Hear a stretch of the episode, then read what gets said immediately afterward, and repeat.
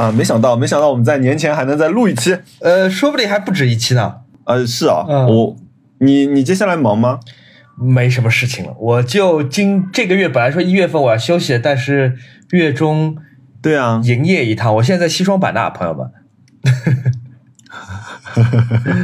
呃，我们这个我们这个播客的名字叫在上海的漠和在全国各地的熊小莫。叫异地连线。呃 OK，你这你这周怎么样？我这周，呃，很悠闲，这整个二零二一年第一月都很悠闲，包括我在真的？呃 这两周吧，应该说这两周我都见不了人，嗯。只有很少数的人在这两周见到了我真人，我我懂了，知道为什么吗？熊老师又去医美了。呃，我前两天我在我们那个小群，包括跟有台的主播们的的那个小群里面、分享了照片，就是我最近去做了一个小手术，是取黑眼圈，不是黑眼圈，哎，哦，是取眼袋的，不不用不用开刀，但是取啊，眼袋，对对对，眼袋的那个，对啊，眼袋不用开刀吗？对，那个其实是不用开刀的。然后嘞，呃，做完之后有一只眼睛神奇般的完全康复，就是当天就是视力正常，嗯然后皮肤恢复什么都很好，就就很神奇，嗯眼袋不见了。然后嗯另外一只眼睛就是像马保国一样。就被打肿了，就肿的特别厉害，而且还有淤血，就看像是真的啊被被一拳 不讲武德的打在我的右眼上。可是他是呃，就是比如说他这个手术，他是用从眼睛这边去动手的吗？我不能讲太详细，我怕大家会觉得很恐怖。但是原理它就有点像吸尘器一样，把这个眼部眼袋的这个脂肪给吸出来，差不多这样。它不用、不用开刀，但就是吸出来。啊呃，对，哦，所以你你你现在有有一只眼睛下面是已经没有眼袋了，呃，两只现在都没有了。其实我现在现在录录播课的时候，两个眼睛都恢复了。哇哦嗯，但前前几天特别惨，前几天看上去就像是被人迎面打了一拳一样，很惨因为我说你，我看到你说你要去 CBB 他们家里玩嘛，啊。对，他们新的那个是的，对吧？他们还没装修好，等我想去看一眼。嗯哦，好的，那我们先来回答一些问题吧。好呀。本周的第一个问题是，请问两位主播，今年会回老家过年吗？会，我今年会回老家过年。我应应该今年只在老家待着了。你呢？嗯，我对我我常年待在老家，现在很想出去不出去打工吗？打工。嗯，想的呢，就是怕出不去，或者是怕出得去回不来，应该这样讲。你知道我有几年其实是赶春运的吗？我大概二零零四年到二零一就是零年，你在北京的那几年，对，我在北京上班，所以每年过年的时候其实是要赶春运的，就是跟呃很多当时我身边的朋友一样，就是要提前请假，然后凑出假期，然后从北京飞到上海，然后到年初四、年初五再开始往北京飞。呃，那个时候是真的觉得蛮辛苦的，也能够体会到，如果是能够在家乡工作的话，呃，至少还是还是要方便很多。真的要方便很多的。呃，哎，但是我我以前说过一句话，我怕被人骂，但是我觉得是我的个人一个感受，就是我我比如说我是一直在自己的家乡工作嘛，啊啊，我除了在念大学的时候不在以外，其他时候都在嘛。然后我觉得说，其实其实我们没有那么强的地域概念，呃，因为你平时玩的朋友其实呃哪里都有嘛，对吗？。对，所以其实有的时候会觉得过年的时候有一点点寂寞，就是因为好多朋友都回家了。嗯嗯，我有的时候会有一点羡慕，就是有有一个老家，就是可以回，就是好像你回到一个一个完全自己过往的那种世界里面去，嗯，像一段回忆一样的。然后，但是像在上海嘛，其实是没什么机会就有这种感觉的。我不知道你们会不会在过年前后组织什么中学、高中同学聚会什么的，你们有这种传统吗？没有，就没有这个东西。啊，那你就更更难回到你刚刚说的那种就是记忆闪回当中去了。对，而且因为小的时候就是很多我平时走过、骑车过的地方都已经被拆修过了，就已经完全是一个新的地方了。就这里变化太快，嗯，所以对，其实是过年的时候会会蛮寂寞的。呃，我一般就是年初一、年初二 就往外地跑了。自从我不用跑春运之后，我就开始跑反向春运。对，就上次播客里讲说我要去贵州，嗯，嗯，我们今年是说就可能就呃尽量希望大家就不要乱走了，就是也不是说乱走吧，这句话不合适啊，就是希望大家就是尽量待在上海了。我现在计划也是这样的，我现在就是过年可能就要哪也不敢去了，哪就就待着吧，就不添乱了。我们这两天这两天见到同事，基本上都会就随口会问一句说：“哎，你今年回不回去？”我还蛮开心，就二零二一年一开头，至少我还能出来跑一跑。呃，我现在在西双版纳嘛，待了快大半周了，然后过两天还去成都待个两天。哇，这可以啊！你年前已经好好跑一圈，对，已经算反向顺应跑过了。哦，还前两天再加上陪我妈去了三亚，虽然只住了一个晚上，但也是算是开年看过海了。就我们上一期上一期的播客，嗯，对。那我我我今天。我突然想到，就是回去这个事情，还有一个事情就是，呃，我有一个朋友从马来西亚今天回来，嗯，然后你看了昨天的新闻吗？就是说有一班飞机上马来西亚籍回来有两个呃疫情感染，然后那架飞机的人其实他们到昨天应该是隔离结束，是一月三号到上海的，对，然后老板就在那辆车那那架飞机上面。啊。然后他现在就等于说不得不继续被隔离，就是，就其实我觉得大家还是要小心一点，特别是今年冬天，就是因为我觉得其实你现在在外面看到很很少，就是那种正经的，比如说测体温啊，看或者看随身码，或者大家认真的戴着口罩，其实我觉得已经有一点点那种放松了。我觉得真的要小心一点，嗯，是这个东西随时可能就出现在身边的，嗯，对，有道理。当然，我我觉得。回家还是那个天经地义啊！回家过年天经地义的，对对对。但是做好保护措施，小心小心小心第一啊！好，那我们的第二个问题，陶立夏老师问徐小沫有几个劳力士？但你劳力士又不多了，不太多吧？我有 十个，我有五块。哦，我错了，我错了，陶老师我错了，这个人也是个土豪。嗯，而且你的劳力士都是金表对吗？也没有，我有一块是钢表。哎，这个这个回答非常的凡尔凡尔赛。哎呀，当那个储蓄嘛。那我们回归到就普通消费者的这个层级啊，就是神户雨风问有没有能让新手尝到甜头的相机推荐，轻便小巧的数码相机还是胶卷相机？哎，我正好想问一下，呃。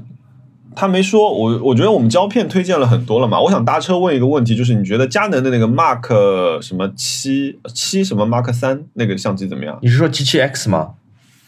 就是四千块钱左右的一个，好像是说用来拍 Vlog 的一个。佳能有一个相机我特别特别推荐，叫做 M 六 Mark Two。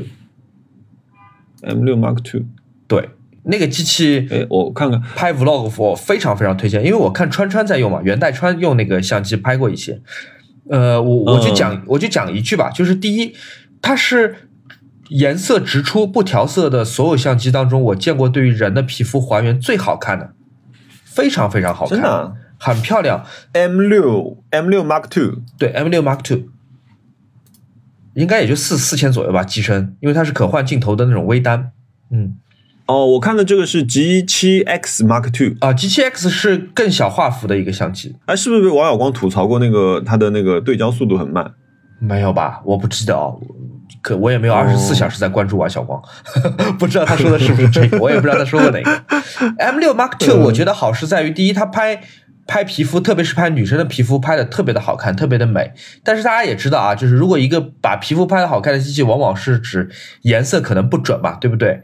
但是它还原川川的那些不同口红的色号，还原的非常非常的准，又是便宜，又是也不叫便宜，就是很性价比很高，而且景深也能做到很浅。但是是好带的吗？呃，对，就是它 APS-C 画幅吧，好像是，就景深也可以做到很浅，然后呃，便携度也很高。嗯，哦，可以，哦，我来看看，哦，是这样子，这造型也挺复古的。呃，造型我倒不是特别喜欢，但如果你喜欢就好了。嗯嗯嗯，就嗯哦，我懂了，就是对这个照片就哦，这个造型就是有一点怎么说，就是佳能的感觉。嗯嗯，对，很佳能。好的，嗯嗯啊，这个顺带的一个问题就是，萨库拉无问想问两位怎么克服跟朋友出去玩录 vlog 的时候，大家跟自己都会，大家跟自己都会有面对镜头的尴尬感。就像现实生活中突然剥离的那种感觉。但但这个肯定是要练啊！我觉得我自己一直在花时间在克服面对镜头的恐惧感。我不知道你有没有同样的想法？哪怕直到今天，我也不敢说我的这种恐惧感被完全克服了。但是你只要说服自己说啊，我现在看着的不是一双眼睛，我看的是一个镜头，但是我其实相当于在跟很多人眼睛对着眼睛在互相盯着在说话。我跟你反过来，我我。我想，如果我是看着人的话，我状态就会好；如果我想是看着镜头的话，我不知道自己要干嘛。对，就是你在看着镜头的时候，你就想象你是眼睛对着眼睛在看着一个真人在说话，然后，嗯，这个时候你说话你就不会显得特别的紧张，或者显得特别的书面化，你还是像跟朋友在视频聊天一样讲话，这样是最自然的嘛，对吧？我记得有一次 C B B 来我家也端着镜头，虽然说稍微会有一点点不适应，紧张吗？但是我觉得就。对，我就有点不知所措。但是，但是如果是比如说是你，如果是他，或者比如说九四来拍，都是我认识的人，我就其实还好，我就是怎么样就怎么样，其实也没什么好好遮遮掩掩的。哎，我觉得这个都是要练，就是你要习惯你对着镜头讲话这件事情，无论是在公共场合，在家里面，在你搭好的一个空间里面，你对着镜头讲话这件事情是一定要训练的。你要习惯说我在。用一个放松的、自然的语气在说话，而不是一面对镜头就开始，要么就很紧张，要么就显显得非常的书面，这就是都是不好的。所以，哎，这就是，这是确实是要练，这很厉害。其实，我如果自己拿相机，我根本不知道自己要说什么，哪怕我想过了，我也不知道我要说什么。我觉得，我觉得我 我自己是克服的很快的，我练了一下就好了。嗯，对啊，我我因为你看着镜头讲的那个状态，因为我觉得你在海边讲的那几次，其实就已经完全没有那种，呃，那个。就有点像 K Z 那种感觉。我我不得不说，那个视频大十八分钟，对吧？我录了四遍，我在海边一直站了两个多钟头。你们看到的是第四遍或者第五遍，前面都是有问题的。哇，嗯，哇，所以对看起来很自然的后面都是有很很大的时间成本代价。嗯，呃，零。这个零，我暂且叫他零吧。他说有没有手冲咖啡？呃，手呃，有手冲咖啡入门的器具推荐吗？你来说一下吧，这个我不懂。嗯，我完全不做手冲。我觉得新手啊，新手我是我觉得是这样一个配置比较好，就是呃，如果你是专业的，就是我觉得大家可以分享交流了，但是不用吐槽我啊，因为我觉得这个纯为了新手。那我自己觉得 V 六零这个系列是很好用的，所以我会推荐哈里欧。什么什么叫 V 六零？什么牌子？呃，哈里欧 V 六零是 V 六零，其实是这样的，就是它的夹角是六十度，呃，就是一个滤杯，所以这个这种类型的滤杯，它的滤纸也很好买，你直接买哈里欧自己的就可以了。然后那个，呃，我觉得比如说你下面的分享壶，那一开始我觉得大家都会接触到，比如说像云朵壶啊这种，就是也是哈里欧的，所以我觉得你其实买一套，然后各种颜色又有，然后它有各种材质的。这个就其实从便宜从两，比如说从两百块钱到呃八百块钱，它都有，只是材料不同。这个就完全可以根据自己来了。但是水壶的话，我就会我个人会推荐巴慕达的那只水壶。呃，一方面我觉得长得比较好看，第二方面这个水壶的出水口很好控制。但是它的缺点呢是它不可以非常精准的控温，所以你额外可能还要有个测温表。如果你是很讲究的话。因为我像我不是，我是水烧开放下来，可能我看气泡没有了，我就开始直接冲了。我没有那么那么讲究，就我每一杯咖啡的呃品质。另外一个就是，我觉得如果你对手冲咖啡入门有兴趣的话，可以在外面店里先喝一喝，看看自己是不是喜欢。比如说那种酸啊、甜啊，然后里面带各种味道。我们虽然说有一点点玄学啊，但是确实它会有不同的。口味在里面，就是自己是不是喜欢这些东西？然后，因为毕竟这样一套东西入门买了之后，它虽然不贵，但是也挺占地方。因为你还要有个磨磨豆机，那磨豆机就真的啊，我第一次知道原来还可以有两千块钱的手手动磨豆机，就是 我已经一分钟没有讲话了，我听得目目瞪口呆，怎么他们这么复杂？这手手冲咖啡是稍微还好，其实，然后我的天，讲究一点的人。还会在那个呃分享壶下面再放一个秤，然后看我多少克的粉，对吧？然后用呃我多少水萃取了多少克的粉，然后得到了多少升的呃咖啡，但是这个就是很讲究的，就是如果你也买了很好的豆子，你就是这样去体验。我是觉得太麻烦，我早上就是按照我固定的一个冲法，我就基本知道是这个味道，我就拿着就走了。嗯，我觉得像我这种喝闪萃咖啡的，是不是在你们手冲党看来算是懒到不行的人？哦，不会啊，我现在已经转战摩卡壶了，我觉得太方便了。你知道我懒到什么程度吗？就是冲那个，就是把那个袋子撕开那种叫什么？啊，挂耳。挂耳不是说在冲挂耳之前，先要把那个袋子泡湿三十秒什么之类的吗？对吧？哈？为什么？我不知道，但是。很多人觉得冲挂耳咖啡已经算是懒人行为了，然后我即便是在做懒人咖啡的时候，嗯，对我都不想跟着他的那个呃指示走，什么先拿水把它热水把它泡三十秒再冲，味道更香，我无所谓，泡出来跟那个 MC 咖啡差不多味道，我我也不抱怨，我就是怕麻烦，因为它它基本就是多了焖蒸的一步嘛，可能会萃取更多的香味，这种。是吗？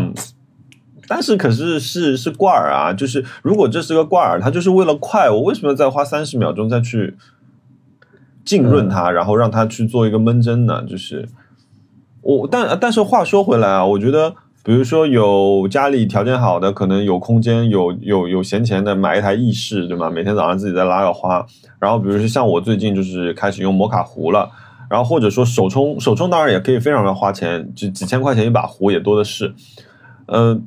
但我觉得就是谈不上什么鄙视不鄙视，比如说你说闪萃，我也喝嘛，对吧？我有的时候晚上我我也会喝闪萃，就是完全出于我觉得这是一个兴趣爱好，就像你在那边听，你今天用呃 Walkman 听歌，跟你今天用 CD 机听歌的道理是一样的，就 CD 机可能就是我的摩卡壶，Walkman 可能就是我的手冲，就或者说我我再方便一点。我就是直接拿个冷萃，因为我我胶囊现在是不用了。那星巴克是网易云音乐吗？星巴克啊，哎，这个是啊，就是就是很方便啊，就是但是如我一般是如果这条街上面如果在半径一百米的范围里面有星巴克以外的咖啡，我就喝星巴克以外的咖啡。哦，OK，就是你还是会用 Spotify 的。就哪怕你是在那种独立咖啡店买那种美式，这个精准，这个非常精准，对对，那非常精准。那虾米应该就是星巴克的外卖专心送吧？是不是？就是它冷点 冷掉都无所谓了。是什么东西？对对。嗯，哎，你一般在外面买什么呢？我是这样的，我一般都会买星巴克。我这边再次强调，我们没有拿星巴克的钱，没有给星巴克做广告。星巴克跟网易云音乐也没有任何的合作啊。但是我为什么会买星巴克？是因为星巴克是真的是在大部分城市你能买到的最大杯的冰咖啡就是星巴克。我一般就会买，可是是因为冰块加的多。也不是，我可以让他不加冰块嘛？不加冰块的话，他改给我的咖啡就会多，就会比较值。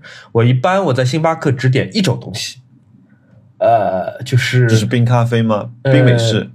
呃呃，燕麦奶冰拿铁超大加一个 shots 去冰。哦哦，你这个也是满作的那种，还好吧？我喜欢喝燕麦奶，就是。你是网易云的黑胶用户，对 VIP。嗯，好的，呃，哦，正好正好就是有一个呃，Lacy Z 九九，他问我那个摩卡壶的事情，我就很很简短的讲一下我的摩卡壶啊，因为我等一下会讲，就是嗯。摩卡壶的口味是偏重的，就是如果你是喜欢深度中度的朋友，我觉得呃可以喝摩卡壶。我用的摩卡壶就是那个最最简单的，就是有一个小人是手指指着天上的。我等一下翻一下牌子啊，这个摩卡壶非常便宜，大概两百块钱左右吧，不是一个很难入手的东西。好的，面条蒸汽问，想问一下熊老师有没有考虑过出个人摄影机，尤其是二十一。二十世纪男孩第一期的，如果这样，这个夜是勇敢的。不好意思，今天有点口调不好。我考虑过，我从呃，我从零八年开始就一直在想，就是做一本书，而且这本书其实我我准备做的还蛮足的，就不仅有照片，然后有当时做的拍摄的方案，呃，有各种草稿，有包括我拍摄的那些地方，在我踩点的时候，在白天的时候拍的照片，然后我还有很多文本，就我有很多呃做的文本，就记录，比方说我拍摄的日记啊，或者拍到遇到的奇奇怪怪的事情，还有一些呃，就是在拍摄的过程中写的散文，所以它会是一个。至少在我的想象当中，如果它出的话，是被是一本很完整的书，而不是一个所谓的，呃，摄影画册这么简单。但我也不知道为什么纪录片，对我也不知道为什么这些资料就最后就没有没有变成书，就一直躺在我的硬盘里面。当中我也想过，说我有一些朋友他们在做不错的出版物，比方说假杂志的言游啊，或者是倪良嗯无相的。但我好像从来没有开口，从来没有开口说，哎，我我这边有些东西，大家要不要看一看？有没有可能做个书？然后时间拖了一久，我又觉得，哎呀，把十年前拍的照片做书，显得好没有诚意，我就 就是这种动动力就会越来越大了。也有可能是因为发现互联网是真的最好的分享分享工具了啊啊！因为我想说，就是你你刚刚拿到签名的某位我很喜欢那个摄影师，至今还在卖。各种尺寸，他的那些早应该绝版的照片。你说谁啊？William Eggleston 啊，他不是一直还在，就是他画廊在帮他卖。比如说今天，对，比如说他他会这样的，因为之前有一个吐槽，就是说他比如说卖了一张三十乘四十的照片，现版三张，对吗？嗯，隔两天他卖一张四十乘五十的同一张照片。呃，那你也不能这么讲，就是因为现在很多艺术家他们。有不同的想法，就对于版号，比方说像，呃，像荒木经惟，荒木经惟的照片，它是没有版号的，它只有签名。就你买他照片，你你也不知道这个这个照片他限几个版，嗯，它有可能只印十张，也有可能印五百张，你也不知道。像荒木经惟是，就是他不认可版号和尺寸这个事情的。呃，当然，艺术家他是有权利，就是给他的作品定尺寸或者定版号或者不定版号，但最后收藏家要不要买单，还是凭你自己对于这个他的作品的市场价值的认可。你觉得值你就买，你觉得不值就不买，就跟买基金是一样的。嗯，对对对，我觉得这也不妨碍他是一个好的艺术家。就我我刚说那故事，其实大家有兴趣可以去。呃，了解一下，因为他之前其实被人起诉过挺多次啊，还甚至有一度是遭到好像抵制，就是是吗？因为他就是会反复卖同一些作品，然后尺寸差的非常微小。哦，但如果要定版，他如果是定了版号的话，他他就不能这么玩就不能够说，嗯，出了一个版，然后再出一个尺寸很接近的版，这个就是不对。除非你像荒木经惟一样完全不定版，嗯，对，嗯，因为其实这样，因为有个数字在，其实它会影响到价值嘛。啊，嗯，呃，好，是怪谈问，如果现在要让你们互相送对方一个礼物，不能是对方之前所提及的，你们会送什么？就是说你不能送我五十万美日元的唱片，对吧？对对对，还好，太棒了，哇哦！我大概会送你个花瓶吧。为为什么啊？为什么是个花瓶啊？什么什么花瓶啊？我想知道。我。我喜欢送别人就是熊小莫喜欢的东西，而不是考虑别人喜不喜欢。然后 Nude 有一个花瓶我一直很喜欢，你肯定知道我说哪一个。呃，Nude，嗯嗯，Nude 那个 Mist 花瓶我很喜欢。嗯，如果我要送一个东西，我觉得是我很喜欢，而且你也会认可的，那我可能会第一个想到就是 Nude 那个花瓶。而且我也送得起一千块钱，嗯嗯。我你呢？你你翻到脑海里第一个想法是什么？我送给你一张我买的很喜欢的黑胶，哪怕你有了，我也送你一张。是萧亚轩的吗？呃，不不不不，是那个，嗯，是那个表白限定版。那个其实是细野晴臣、高桥幸宏、山下达郎他们有做过一张碟叫《Island》。细野晴臣、高桥幸宏，但是没有坂本龙一，他们找了山下达郎。有还有人，还有人，这其实是很多人的，就是像玩的一张专辑。哦，然后，呃，那张那张专辑蛮好听的。这个就有点像是叫，就是 Nice Try 的四个人当中的三个跟我们两个去吃饭，但是没有叫小易，然后顺便还录了一期播客。这可是你你 故意不叫小易。我回去听听。但如果你送我，肯定会感兴趣，因为我都不知道有这个专辑的存在。呃，对，就是就是很零散的这样一张，就还蛮。他们有很多随性的、哎即兴的组合的，嗯。就是那种海边躺着的感觉，特别好。哦，好的。然后呃，小智慧小宇宙问：男朋友以肉眼可见的速度在迅速吃胖，半年胖了十斤都不止，这可咋办呀？这是软案头的稿吗？还是 谁提的问？不是软 案不，我我我把我把这个问题拿出来的原因，是因为前两天你说你已经穿不上西装了。呃，对，但是但是在你说之前，我不得不说一句，就是经过这半年，熊老师的脸是真的又瘦又好看。哦哟，谢谢谢谢谢谢，感恩啊。待会儿你可以顺便讲讲你在咸鱼认识帅哥的故事啊。我觉得我觉得最近你很可疑。呃 你呢？你能接受女朋友在跟你恋爱的过程当中？当然，我不是说哈娜变胖，我也觉得哈娜非常的美丽、可爱，而且匀称。但是如果把这个问题还给你，你会怎么怎么怎么嗯表达？嗯，表达吗？就是呃，如果他以非常快的速度在吃胖，我觉得我的速度肯定也不慢。嗯，所以我们 我应该会拉着他出去运动。哦，很好，很好，很正能量。对我们俩最近是是都在胖，所以我们就是开始打羽毛球啊，干嘛的，就是要需要一些运动。但是比如说又是两个人可以共同去的运动。本来说上周要去攀岩的，但是我上周因为一直在家里就是包要送给朋友的礼物，所以就后来就给耽搁了，所以上周没攀岩，看看下周吧。嗯，好呀。你呢？Ryan，if Ryan，啊？什么？我说如果 Ryan 就是这个样子，你会怎么办？我我完全 OK，我我觉得我这个事情我不会干干涉，也干涉不到吧。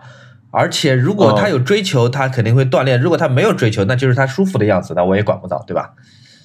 哦，这很好哇！这个简直是标准答案，同志们，这是标准答案。嗯 呃，下一个工作啊，呃，下一个呃，不好意思，今天怎么回事？下一个问题，说的不好还要作死，力说，在工作之外还可以干什么？好闲暇，好无聊，好空虚。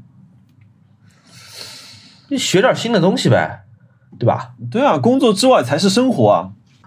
我我最近闲下来，我就在看乱七八糟的东西，很多就是算是算是学习，算是自己感兴趣吧。呃，就是知识储备嘛。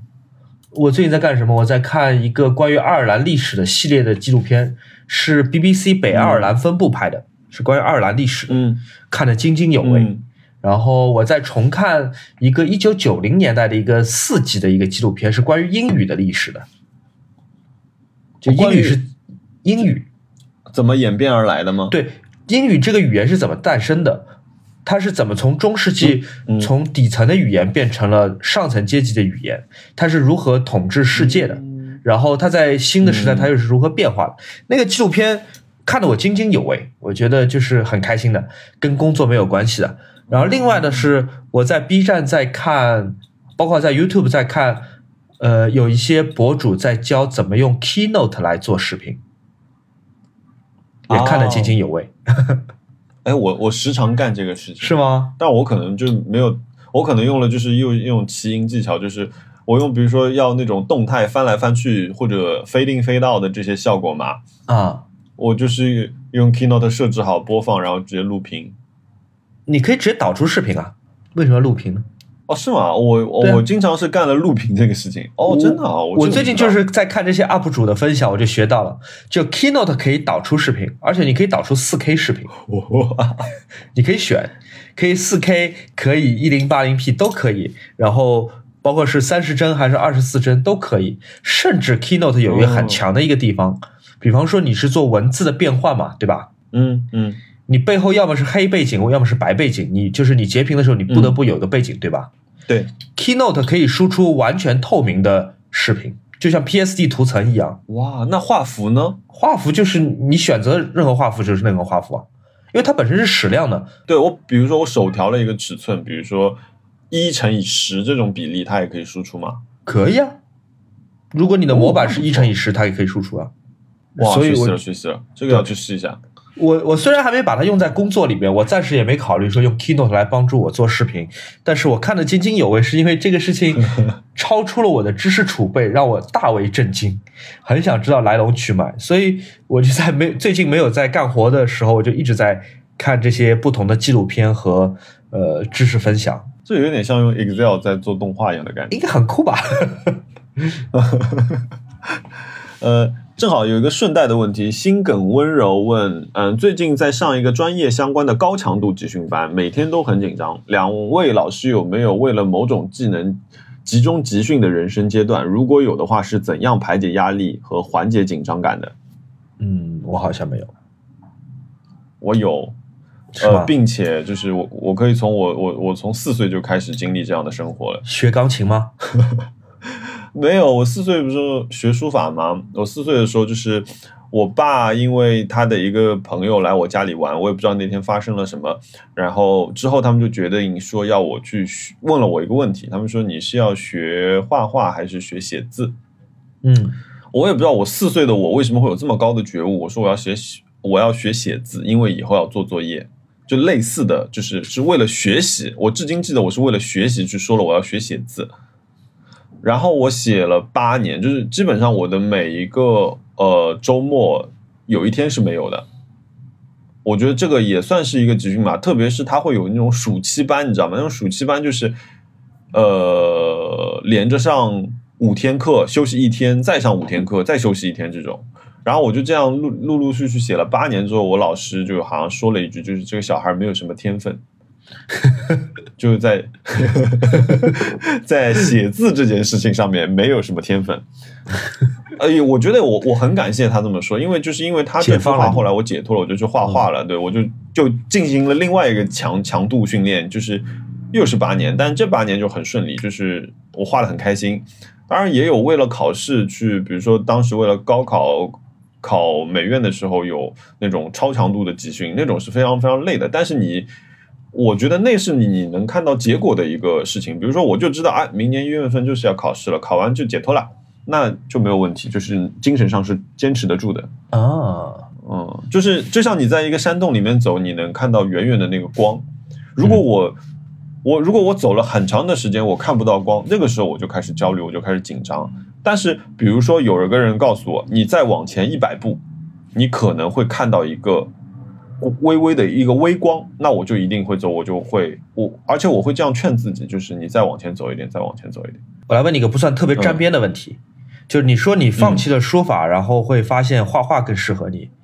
那么你觉得你现在做作品，在做字体设计的时候，比如说你上次做的游心，你觉得那个那个字是算书法用电脑书法写出来呢，还是画画画出来的字呢？那是我的，我觉得那是一个画，那是一个画啊。对对对，就是我没有用就是写字的方式去写这个东西，我把它当做一个画面在做。嗯，呃，我有的时候会把它当做，我有的时候脑海里面想象的是，呃，这是一个雕刻，或者这是一个用骨头打出来的东西，或者这是一个建筑。那这是一个什么时代的建筑？我脑子里好像都是这些东西，我不会想说这是个字，字对我来说只是它的框架结构。有道理，嗯。呃啊，又一个熊老师的问题。之前看熊主播买了新耳机，想问问熊主播用什么随身听设呃随身的听歌设备？我用一个叫做 iPhone 的随身听歌设备，那也是不止。那我还有很多呃 CD Walkman CD 随身听，我有好几台不同的 CD 随身听。你每次来我家里的都不一样。对，然后我还有一堆放磁带的 Walkman，我还有放数字磁带的索尼 NT Walkman，那是一个昙花一现的产品。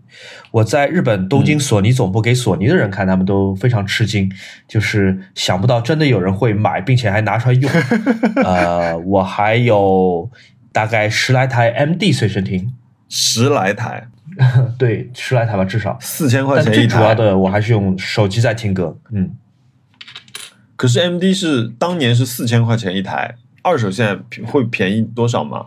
两百左右。好，这么便宜，这就是为什么我买了十几台。哦，哦，，Run 当时还点名说：“你帮我买一台白的，买一台红的，他用来配衣服。”他也他也不听，他就是当时嗯就是把那个 MD 别在身上，然后因为它线控跟机身同色嘛，要么都是红的，嗯要么都是白的。他当时用来配衣服，嗯就显得很 Y two K 的样子，对，这个很 Y two K，比项链便宜。你想想，两百块钱。嗯哦，真的，而且还设计的这么精致。对，是啊，OK，那你比如说你你这次去西双版纳带了什么？我带了一二三四，我带了六台相机，但是没有带随身听，啊，为什么会有六台相机啊？带了一台一半胶片，两台胶片。呃，我我我数给你听啊，呃，带了一台嗯。大疆的无人机，算是一台，带了一个理光的三百六十度的相机，就是那种天球相机，嗯。呃，这是两台，然后带了一台我上次提到的夏普的 DV，啊，那个，我最近用那个东西用的爱不释手，三台，然后我还带了一个索尼的 A 七，用来工作用的，第四台，嗯然后我还带了一个小傻瓜相机，是个胶片相机，第五台。然后我还带了一个六乘七的相机，呃，是福伦达的贝萨三，是一个自动化的自动曝光的折叠皮枪相机，现代产品。哎，是因为去西双版纳所以带这个吗？不是，是因为我的行程分成两部分，第一部分是工作嘛，就是我要去参加路易十三的一个活动，所以我就必须要带那些数码的东西。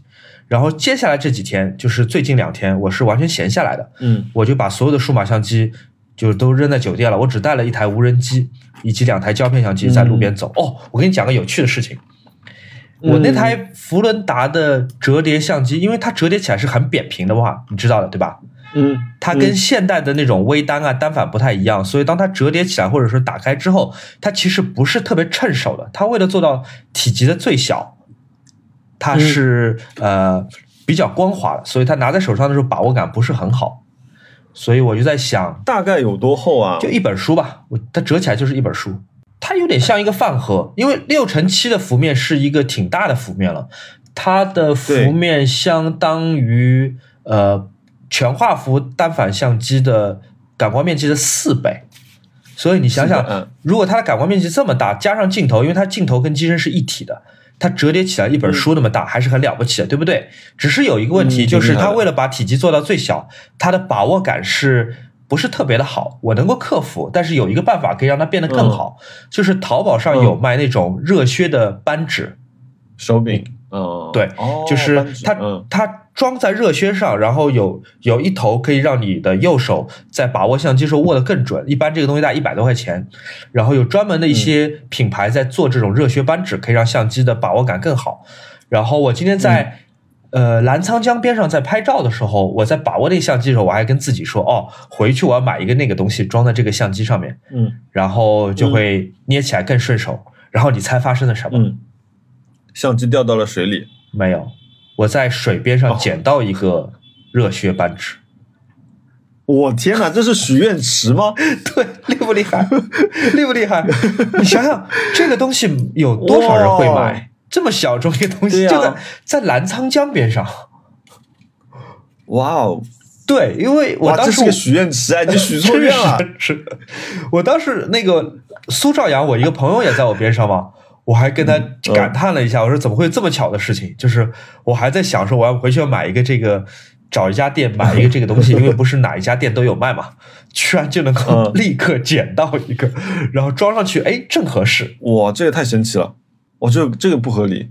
我来把这个故事讲得更长一点。嗯呃，我从小喜欢表，我非常喜欢表啊、我很喜欢古董表，嗯，这个大家都知道，而且我是差不多从初中开始就着迷于钟表的。但我初中的时候不是很有钱嘛，就是不可能一个普通家的小孩子，你能让你买一块什么欧米茄的古董表，这是不可能的。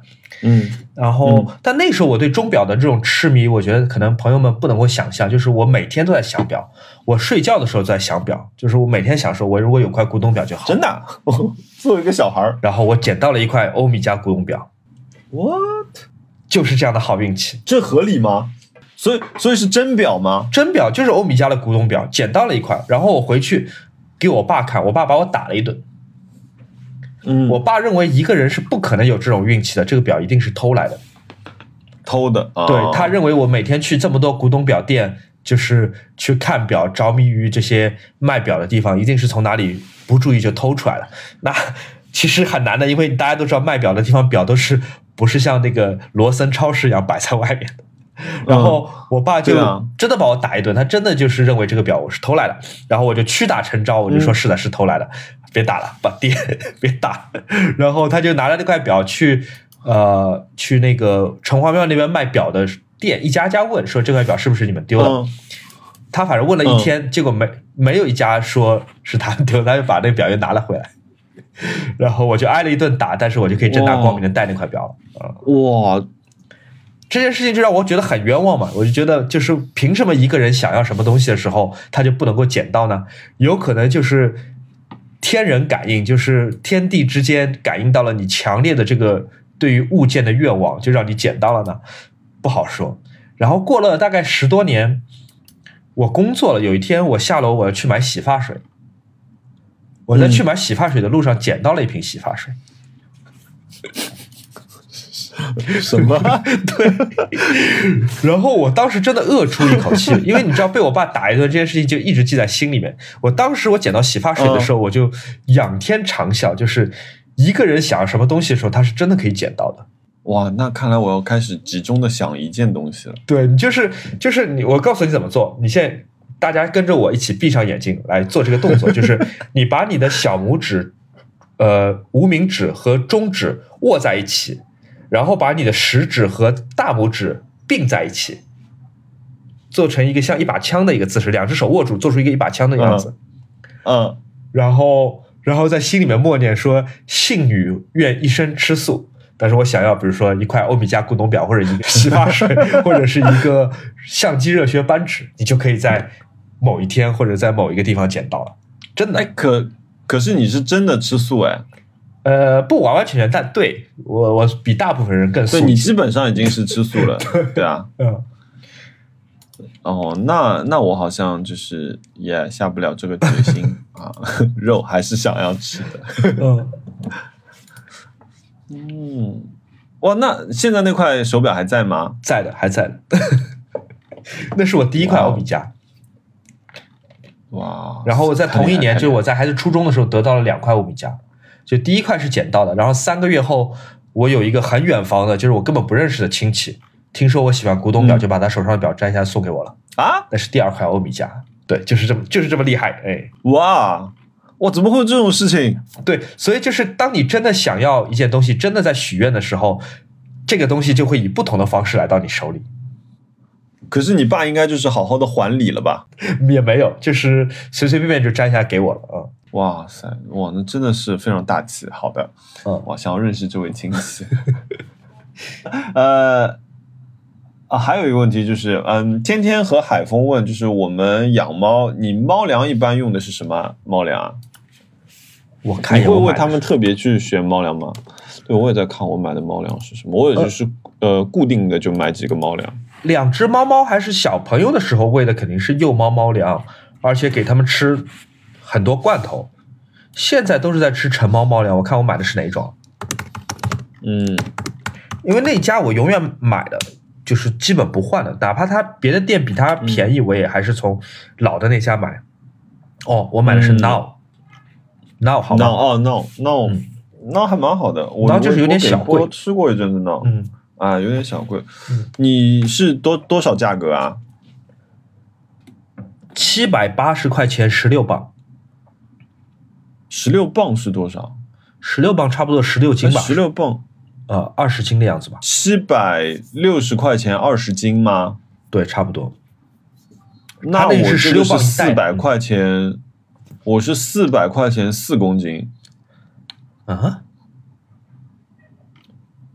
那差不多吧？十六磅，嗯，十六磅，我总觉得这个，我来我来换算一下啊，十六磅差不多相当于八公斤，那所以你跟我价钱是差不多的，哦，我的稍微比你。便宜一点。哦，对，因因为这个是菠萝从小就吃的，是一个叫 M E E O W by Wolf W O O O F，当然我没有收他广告钱啊，因为我也就是一直就是原价买他们家猫粮，买了好长好长时间。嗯哎，你说、呃你说我们俩一直在节目里面说这个品牌我没有赞助我们，那个品牌没有赞助我们，都暗示那么多次了，都还没有品牌来真的 赞助我们。品牌来赞助我们。你继续。对，就呃，对我我给我给我好像就是每年那个呃那种购物节的时候会囤一点这种嗯这个猫粮，但也不敢囤多，因为毕竟还蛮贵的。然后但菠萝从小就吃这个，从小就吃这个吧，我也想说也就不换了，就一直就给它吃这个吧。嗯然后这个好的地方就是不是很油，然后呃便便也不是很臭。菠萝每天的便便是非常非常正常的，因为我其实呃反正也不能跟他讲话嘛，所以一般看他健不健康就是看水喝的好不好，就比如说尿尿的结块多不多，然后第二个就是看便便好不好，所以这家伙还蛮正蛮正常的，就那么长期以来都蛮正常的。哦，那就好吧。嗯，哎，那你两只猫吃一个猫粮，它们也没有什么，就是一个不爱吃，另外一个全吃光这种事情。不会，因为我有两个猫粮碗，两个猫饮水器，一个放在呃我卧室的厕所，一个放在我客厅的镜子后面，所以他们离哪个近就去吃哪一个。然后两个都有饮水器，哦而且两个饮水器型号买的是一样的，所以他们能认得出那个样子。然后我给、哦我给浩浩有单独放在一个呃有单独放一个猫粮碗，有第三个猫粮碗放在一个高的地方，来保证它如果抢不过小熊猫的时候，它还能去吃。因为小熊猫腿短嘛，跳不上去，那个碗只有浩浩能吃。对 小熊猫头上一个黑黑猫脸问号，哇，哎，这个嗯，但小熊猫不知道嘛，因为它很高，它看不见那边有个猫粮碗，所以也不会觉得我偏心。它也跳不上去然。后这个朋友问他说，他在吃一个呃渴望鸡和渴望的鸡和六种鱼，有没有性价比一些？我觉得好像这价格应该跟我们差不多，太但我以前一直觉得渴望有点油，我说实话，我我觉得猫粮这件事情是远远超出我知识储备的，因为你但凡在百度去搜任何一个猫粮品牌，任何一个猫粮品牌都会有人说啊，这个是毒粮，这个毒吃了会生病，每一种都说是不好的，嗯，然后你就会觉得很恐惧，哦就好像每一种猫粮都会有各种负面。那我怎么办呢？我我也无法分辨，我只能买最贵的。嗯，是的，呃，哦，这个朋友就看看你能不能帮他这个忙啊，就是嗯怕是一个话痨期了，问在二月末三月初有没有人稍微少一点的旅游地推荐？因为他的婚假因为疫情已经拖了快一年了。我不知道哎，这个我不是旅游行业的，我真不知道三。月初，可是二月末三月初的话，不是大家都开始返工工作了吗？早就返工了，那时候那时候都返工大半个月了。不不不不不，你要这样算啊，就是今年是二月十四号过年，是不是啊？啊，还是不不是二月二号？今年是过年啊？哎，今年过年不是情人节吗？哦，是吧？对啊我没了解。呃我，乔东巴带我确认一下，二月对啊，今年哦，今年是十一号过年，十一号是除夕，正月初一是十二号，那你到元宵节就已经是二十六号，那元宵节基本所有人都返工了，所以你如果在这个时段出去玩的话，我觉得外面应该不会很挤吧，只要你不是周末出去玩。嗯，不好说，我只能不敢随便呃 出主意，因为别人的婚假还蛮宝贵的，万一说了一个地方，呃到时候人山人海怎么办？对对对对对。对，如果有朋友能帮忙的话，欢迎就是在在我们下一期发出来之后，欢迎你过来帮忙评论区可以说说吧。如果是有旅游行业的，对对对。对，评论区说一说吧。嗯，对，嗯，熊小莫，请问你有没有在 V 呃横线 V I N E 出的 Black Jazz 系列黑胶？你有在买吗？我不我不买爵士唱片。嗯，嗯，我好我我好像除了 Bill Evans 也不买别的爵士唱片。嗯呃，不好意思，这位朋友，我们都没有在买。好了，嗯那我们回答了问题，以及聊了一下熊老师有多少块金表。那接下来。金的劳力士不是多少块金表？啊，金的劳力士，对，金的劳力士。来，我我们来看看你上周花了什么冤枉钱。我在一个冲洗店叫做华英雄，充值了五千哦块钱。嗯嗯，我现在、嗯，我我的心里是冤枉钱吗？我也不算冤枉钱吧，我觉得这个是一个真正不冤枉的钱。呃，我没有跟他打广告啊，真的吗我只是我去年买了一台新的扫描仪，爱普生的平板扫描，就是中价的平板扫描仪吧，大概一万块钱嗯左右。我是想，我接下来开始要大规模重新派胶卷，我要自己扫描。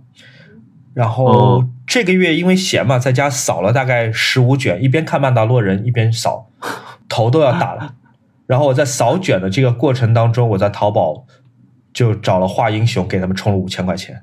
这个扫描仪接下来我也不会用，我太麻烦了，扫你为什么。你为什么如此相信呢就充了五千块钱？因为我在画英雄的体验很糟。啊？为什么为什么不好？讲讲吧，我基本上我基本三卷画一卷，什么样的画？就同样的机器，就是黑或者白，就就是直接没东西。就是我我不是说我用不同的机器啊，就是好几次我有一次我从我我大概有两次我从日本回来的卷，都是康泰时拍的，一模一样的操作，就是为什么就是会一直坏，而且他们那边我记得还有一次。呃，那很早很早以前的事情，我大概有两三年、两年没有再用过华英雄了。然后那个、还有好像是因为什么服务事情，就是比如说一个裁卷，比如说原来说大概三到五天这种，你等了两个礼拜就，我我我这个我无法确认我当时是是因为什么原因啊，但是我后来就再也没有去过华英雄，我后来就开始都是在飞林公园什么扫的。哦，我我这次一下子充了十七个卷，在他那边冲冲洗扫描，好像还行。但是确实好像很多冲洗店，包括以前我在上海用的露露啊、什么格林啊，嗯都一直有问题，就是你不能百分之一百信任他们。如果你的胶卷是对是工作的胶卷的话，你一定要找嗯专门的人来冲，不能找这些店来冲。嗯，因为因为现在裁卷都是机器冲了嘛，所以其实我是不是很懂为什么裁卷都会出问题。嗯，我这个我我也我甚至还在。我我甚至还在淘宝上看过，就是冲冲裁卷的半自动机器。那个太大，而且那个很有毒的，那个养猫的家庭最好不要用，嗯，对，因为猫猫就是哎会会闻会舔。我们家菠萝有个很，我家猫就有个奇怪的毛病。我在房间里不是有一盆那个大叶伞啊，不是大叶伞，那个龟背竹嘛，就是我新移了盆之后，我底下放了个接水盆，因为每次浇水就会余下来很多水嘛。啊、哎，这个家伙我旁边给它放的活水，它不喝，它一定要去喝这个地方的水好莫名其妙。猫真的啊。对，是难以捉摸。就是你也无法控制啊。然后拎起来弹过鼻子继续喝，哎，你拿它也没有办法。嗯，对，还是所以就这个水稻不要在家里放奇怪的机器没什么问。题。嗯嗯，嗯，呃，对，那你还你还买了什么？哦，我买了个超级傻的东西，我还买了什么？让我看看我的那个购物购买记记录。我嗯。哦，我我现在在用的这一副无线耳塞，就是我们开头讲到的，这个是我现在用来代替 AirPods 的耳塞，是一个国产品牌叫飞奥。哦，飞奥，哦，好像听到过这个牌子。嗯这个耳塞本身其实它不应该完完全全算是无线耳塞，因为它其实我买的是一副有线耳塞，但是它的线是可插拔的。我买了副有线耳塞，把线拔掉，然后买了一对飞奥的，也是飞奥这个牌子的真无线的蓝牙的适配器，然后再把刚才的有线耳塞插到这个适配器上，让它变成一对真无线。啊，那你这不是又是有点就是简单的事情复杂化的这样一个感觉？不，会啊，插上去之后它就变真无线耳塞了，但是它用的单元是非常好的单元。就是嗯，应该怎么讲？它是给了你这样一个选择是吗？不是，它是它其实是两个商品，我完全可以只买它的蓝牙发射器，然后上面接任何一种支持插拔的耳塞，我可以买索尼的，我可以买舒尔的，我可以买嗯白牙动力的，都可以插到上面去。它等于给你一个选择，嗯等于你现在买真无线耳塞，你不是发射器跟正盆单元一起买，你的正盆单元是可以自己换的。哦，我甚至可以。出门我带两副耳塞，一副是隔音特别好的，嗯一副是音场特别宽广的。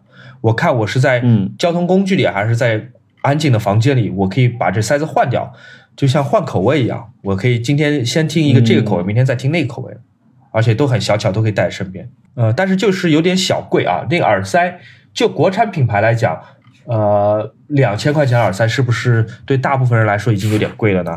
但这个耳塞性价比蛮好的，然后蓝牙适配器是五百块钱，所以一共花两千五。哦，是这样一个挂在耳朵上的吗对的，所以它电池会更大。然后？UTWS 一哦，呃，我是三，我买是三型 UTWS 三。哦，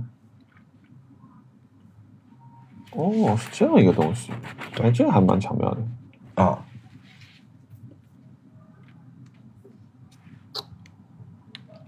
哎，那它续航能有多久啊？续航时间很久很多了，因为它那个那一坨挂在耳朵上的塞子电池容量很大嘛。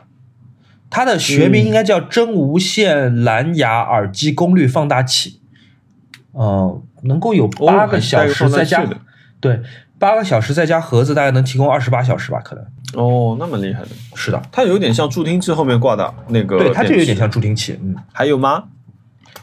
不可能只花了这点钱。我想想，我还花了什么钱？要不要讲讲你在西双版纳的歌舞升平？你你喝的酒有多少钱？对，呃，大家都听说过路易十三吧？就是那种非常非常贵、非常非常贵，呃，对，就是不会去看价格的酒。对，一瓶是两万三千九，好像七百五十毫升，每一滴都要啊四四五十块钱。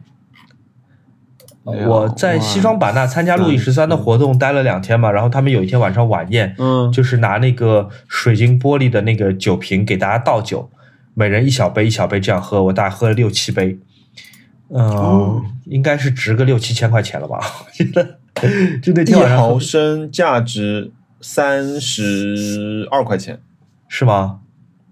一毫升啊，它每一杯大概是二十五毫升左右吧。乘以二十五，哦再乘以六。嗯，熊老师那天一共喝掉了四千七百八十块，很开心。哇，好精准！对，我不得不说，这个酒贵的是可能有一点道理，因为我虽然不太懂酒，但是那个酒真的喝在嘴里好丰富啊，就非常丰富的味道。我是一点一点喝的，你知道我喝这种贵的酒是怎么喝的吗？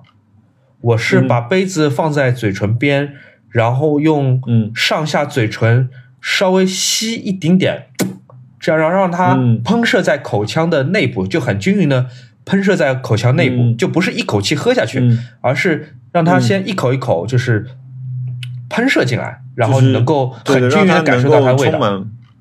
对，嗯就有点像活塞发动机。就活塞发动机吸取汽油，它都是 把这个汽油吸一点进来，把它雾化在这个、呃喷进去这个燃烧腔里面，嗯对吧？对吧？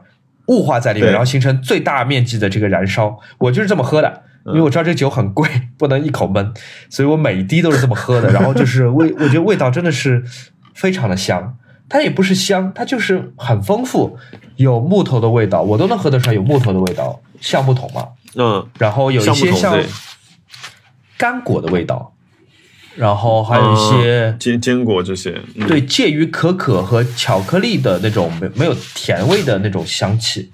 哎，总之就是很好喝。嗯我虽然喝六七千的酒，那天是完全没有喝醉嘛，因为那个量还没有到我能够喝醉的一个地步。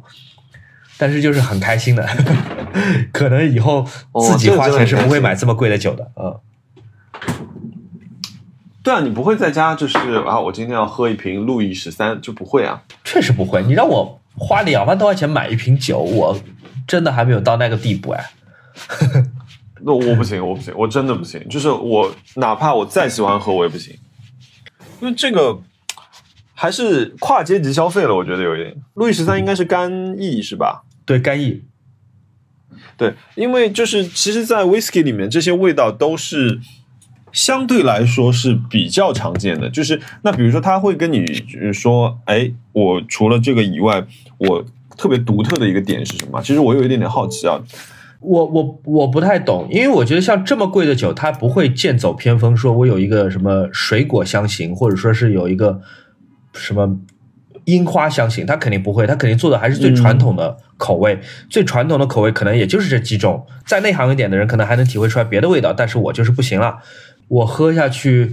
我是能够立刻能视觉化的，我也不知道为什么，就是你在喝的时候，好像眼前能看得到，就是这种琥珀色的液体变成了不同的层次，就能看得到最上面一圈好像是有一些白色的气体状的雾，然后底下是一些比较轻质的、流动比较快速的这种液体，再下去一些就是像油一样的比较粘稠的，呃，这种感觉。当然我说的都是通感啊，就像是我眼睛能看得到的，但你喝下去就会有这种这种感觉，就是就层次很丰富。然后它从喉咙流淌下去带来的感觉也是分不同时间的。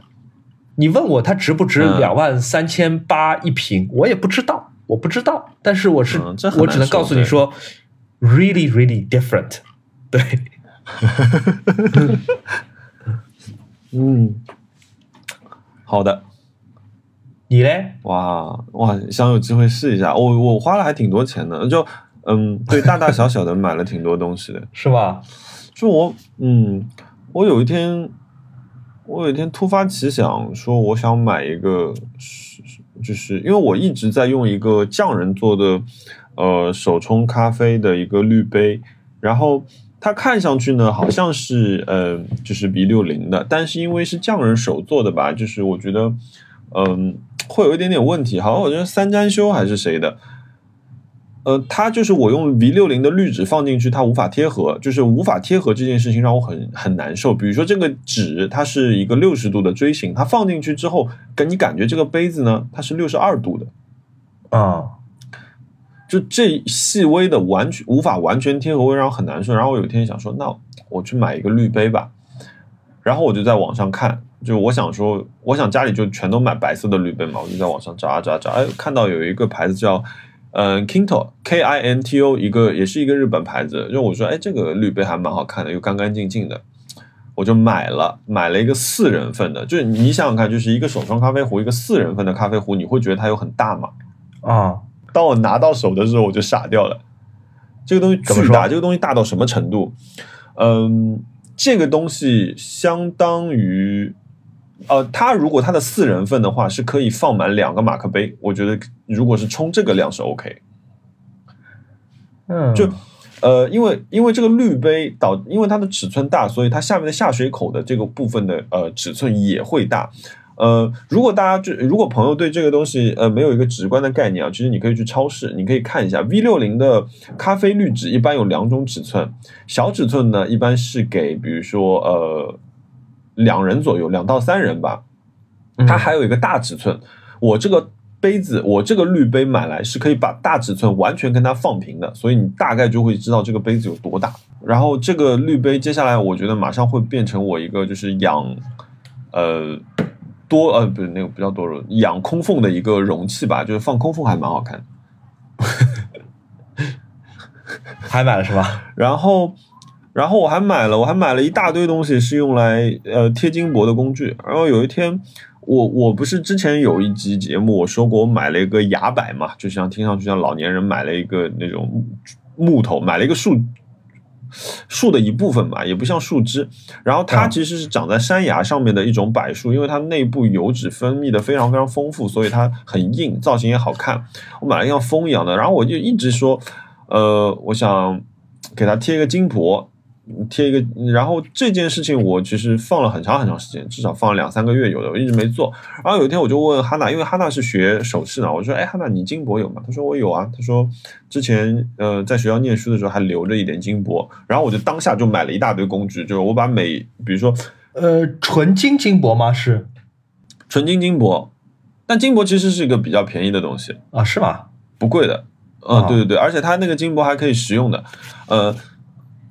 我然后我就买了尼龙笔，买了竹夹，因为竹夹啊，对，如果你要贴金箔的话，一定要买竹夹，因为呃，你需要防静电。你在什么上面贴金箔？我就在我那棵崖柏上面贴金箔，我有在微博上面发，就是在树上面贴金箔。对对对，就是在一个不是真不是活着的树，它其实是一个装饰用的，像树干这样一个东西，就已经死了，它已经被拿下来取下。那为什么要给它贴金箔呢？因为我觉得它造型很好看，它是一个灰灰的呃。呃，冷灰色的这样一个木质的一个东西，然后我觉得有一些地方，我想给它贴一点点金箔，呃，会能够更衬出这个质感。你你这个事情我实在太难理解了，我我继续问一些奇怪问题。贴金箔需要胶水吗？要呀，用胶水贴是吧？就是用普通的用浆糊或者用普通的白胶都可以。那它如果贴在一个曲面或者不规则的平面上，它显得很皱怎么办？它是这样的，因为它非常非常非常薄，好像是零点几毫米。然后你把它就是你在这个房间里面一定要没有风，因为一有轻微的气流流动，它就会飘。你把它就是胶水，比如说我大概讲一下这个流程吧，你拿胶水刷上去，刷到快干。然后这个时候你再放一下，可能再放个一分钟、两分钟的样子。你这个时候你用手摸一下这个东西呢，它有粘性，但是已经不怎么粘。这个时候你把金箔悄悄的盖上去，盖上去呢，它一定是皱的。这个时候你就要拿出另外一支笔，就是呃那种羊毛笔，啊，然后你再把它刷平。所以金箔是不会贴到纯平的，你贴那个纯平的那种其实是鎏金的一种工艺，哦，就是就有些贴佛像贴的那种。金光锃炸亮、锃锃亮的那种，就是呃，其实是另外一种工艺了。这金箔其实它有一点点旧的感觉，而且我是贴完之后，我用拿泥土在上面抹了一遍，我希望它的光线光再雅一点，就是这个样。然后我就贴了中间的一小部分，因为我那棵树枝它是螺旋形的，所以我只是在它的中间的部分贴了一点点，感觉就是有一些金金色从里面渗出来这样的感觉。哎，我问你个问题。我把我那块唯一那块钢的劳力士给你，你能把它变成金的劳力士吗？贴贴不了，贴不了，贴不了。这个东西一磨就磨掉了，不可以吗？哦，好吧，好吧，啊想多了。你那个，你那个，你那个要用镀的，你要镀上去的。是是这样，我今天不是捡到一个那个热靴扳相机热靴扳指吗？有什么办法让它变个颜色吗？电镀呀，是吗？可以电镀的是吗？电镀，电镀，电镀，嗯，就是呃，我电镀的强度是远高于喷漆的，因为你喷漆如果像你拔插拔插这个位置是马上就磨掉了，嗯，而且如果你没有把底漆抛掉的话，它是容易就是起泡的。那这种一般呢，这个其实我我待会可以讲到一个就是自行车的一个故事，自行车经常会有这种老钢架需要翻新，所以你要把表面的漆层去掉之后去给它做电镀，重新上一个颜色，这个是而且电镀之后它是有一个保护效果的。好的，那你直接尽快用到自行车阶段吧。你贴金讲完了吗？贴金箔，贴金讲完了，然后又买了一年 Spotify，Spotify 续费了啊。然后对啊，好，觉得我觉得中间我买酒精这些事情就全跳过吧。如果这个能讲的话，我也花了一些钱，就没有花那么少。我的那个信用卡又扣了一千两百块钱的健身房的钱。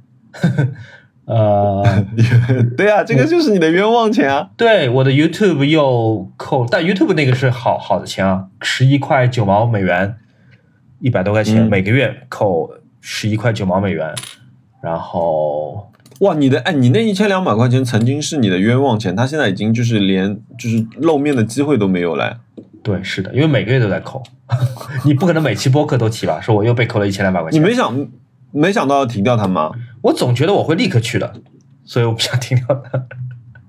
我总觉得我随时会不是因为就是今天想懒一下这种，就不是因为工作太多了嘛？前一阵，然后前一阵工作太多，所以没法去健身房。然后最阵这一阵是突然间没有了工作，就觉得应该好好休息一下，所以就没有去健身房。嗯嗯，这也是合理，也是合理。嗯嗯嗯。哎，我你知道有一个就是嗯。就是跟明和电机有点像的，有一个叫 Pachi Pachi 的一个拍掌机吗？我知道，对我买了一个，是吧？那多少钱？然后我就我就打算以后就是那个东西才五十八块钱，啊，透明的贵一点啊，透明发光版九十八块钱，但是我也晚上用不着这个东西，就是我觉得以后就是我要开大开大会，开什么 All Hands Meeting 这种，我就拿那个东西过去拍手。不错，听上去不是冤枉钱，还买了什么？呃，OK，就我来讲讲啊，我哦。插播一个，我还买了一把摩卡壶，就大家就是看我微博的朋友可能知道，我最近就是又开始弄摩卡壶了嘛。嗯，那就是进入这个领域之后，我再再问一下，我刚才一直没好意思问，摩卡壶是用来冲摩卡咖啡的壶吗？不要笑嘛，你讲一讲。我不，我不知道摩卡壶为什么叫摩卡壶，但是摩卡壶是用一种类似于机器蒸馏的方式，就是通过压力。然后萃取，它跟虹吸壶又有点像，就来萃取咖啡的。它用来干嘛的？就是用来泡咖啡的吗？做 espresso 的。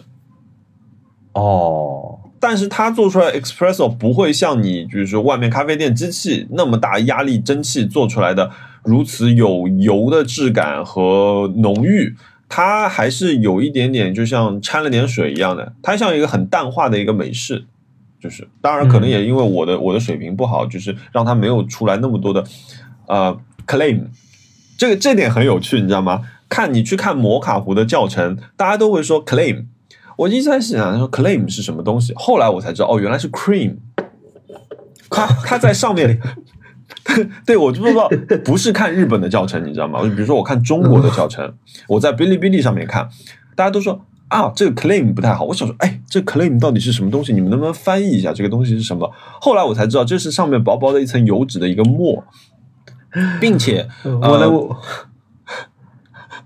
我 能插一句吗？你你说你说，我你那摩卡壶是日本的吗？不是不是，是意大利的。意大利，它叫呃 Vialetti Mocha Express。它这你这 claim 这个发音是哪来的？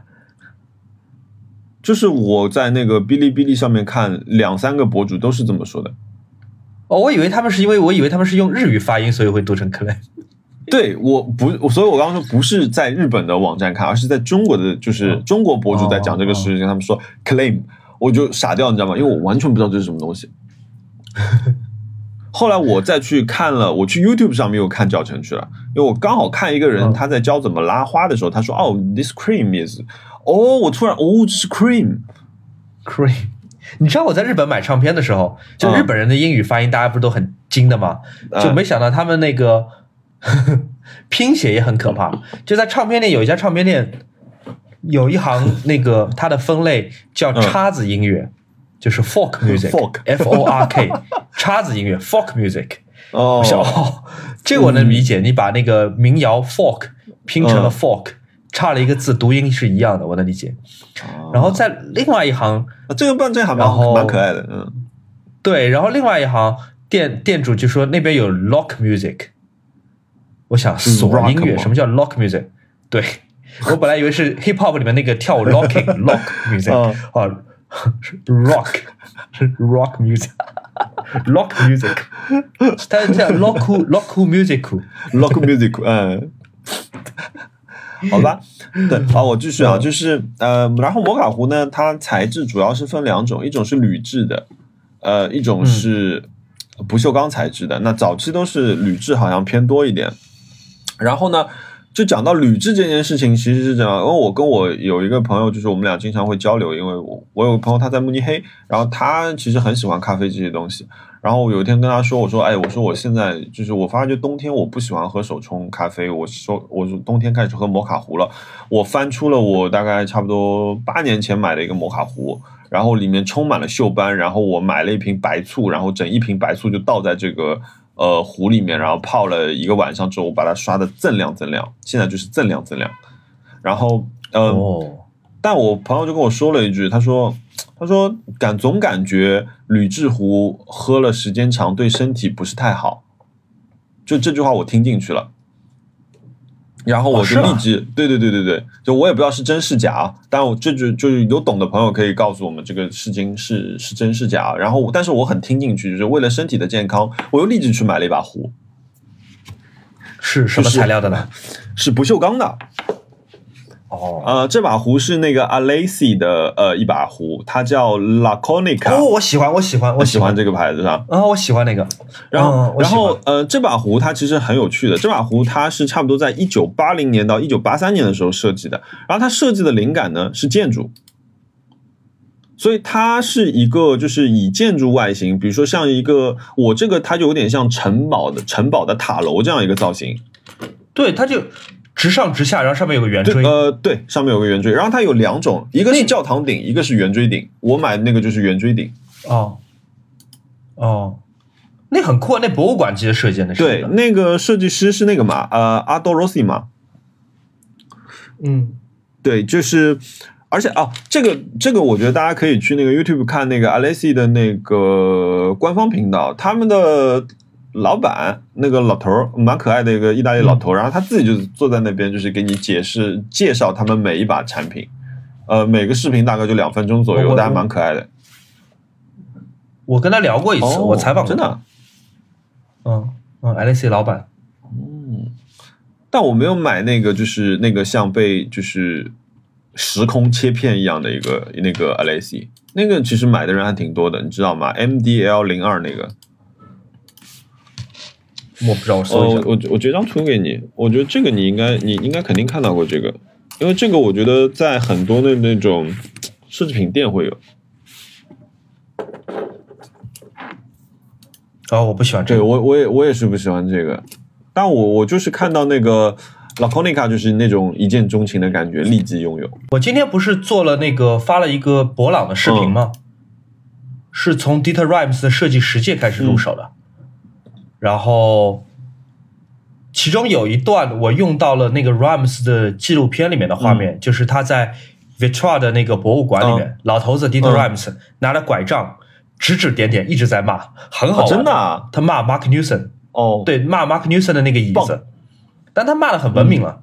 他就说：“我认为这是个很差的一个例子，对，就是他认认为 Mark Newson 那把一百万美元的那把不锈钢的椅子，他说他会让大众产生一种误解，就是好的设计就一定是贵的，我双手双脚赞成。所以他反。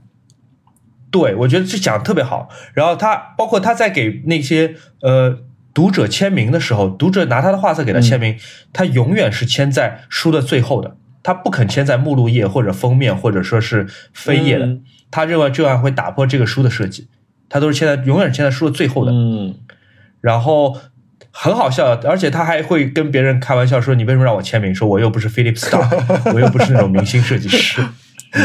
而且很有意思，嗯不得不说因为那个包括那个 Vita 的那个 Vita 的总裁也在说嘛，他说很多设计师互相之间批评的时候，顶多会说啊这个设计很 interesting，这已经是他们用的最强烈的词，嗯就说啊这个设计很 interesting。他说 Dieter Rams 不一样的，Dieter Rams 直接张口就喷。可是地位在啊。对，包括对，然后他讲到弗兰克盖里嘛，因为弗兰克盖里既做建筑也做家具嘛，然后他说弗兰克盖里从来不是我的朋友，无论是在个人还是在工作上。？但 Frank Gehry 的那个椅子我，我不是太喜欢的。对他就不喜欢弗兰克盖里，他是觉得他认为弗兰克盖里做的东西他是没有意义，就是他认为是很形式主义的嘛。在 Dieter Rams 看来，只你只要这个东西是先从外观设计开始出发的，那你就是形式主义，你 永远是形式主义的。包括他那时候给 Vitsoy 做的那些椅子、做的那些书架什么的，都是非常没有装饰的。所以你刚发给我的这个壶，我觉得我我很想拿给 Dieter Rams 看一眼，让他评价一下，肯定被骂的狗血喷头。这到底在干什么？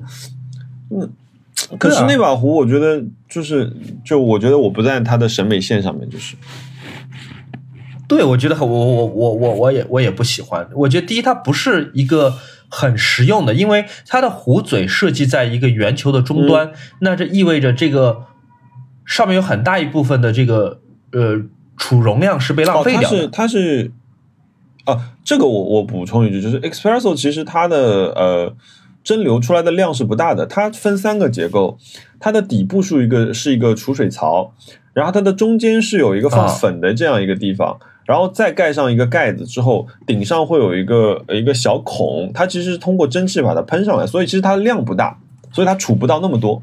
哦，对对对，因为它是把底下的水哦变成蒸汽，呃，带着咖啡的液，呃，就是蒸馏出来的咖啡到顶上下来这样一个过程。啊，嗯，明白了。嗯 OK，，OK，对，这这个是是一个插播。哎，我刚刚说说哦，哇，嗯我买好多东西，我还买我哎，最近在那个上升星所开了一家那个户外用品店，然后我又去逛了一圈，我又买了两样东西。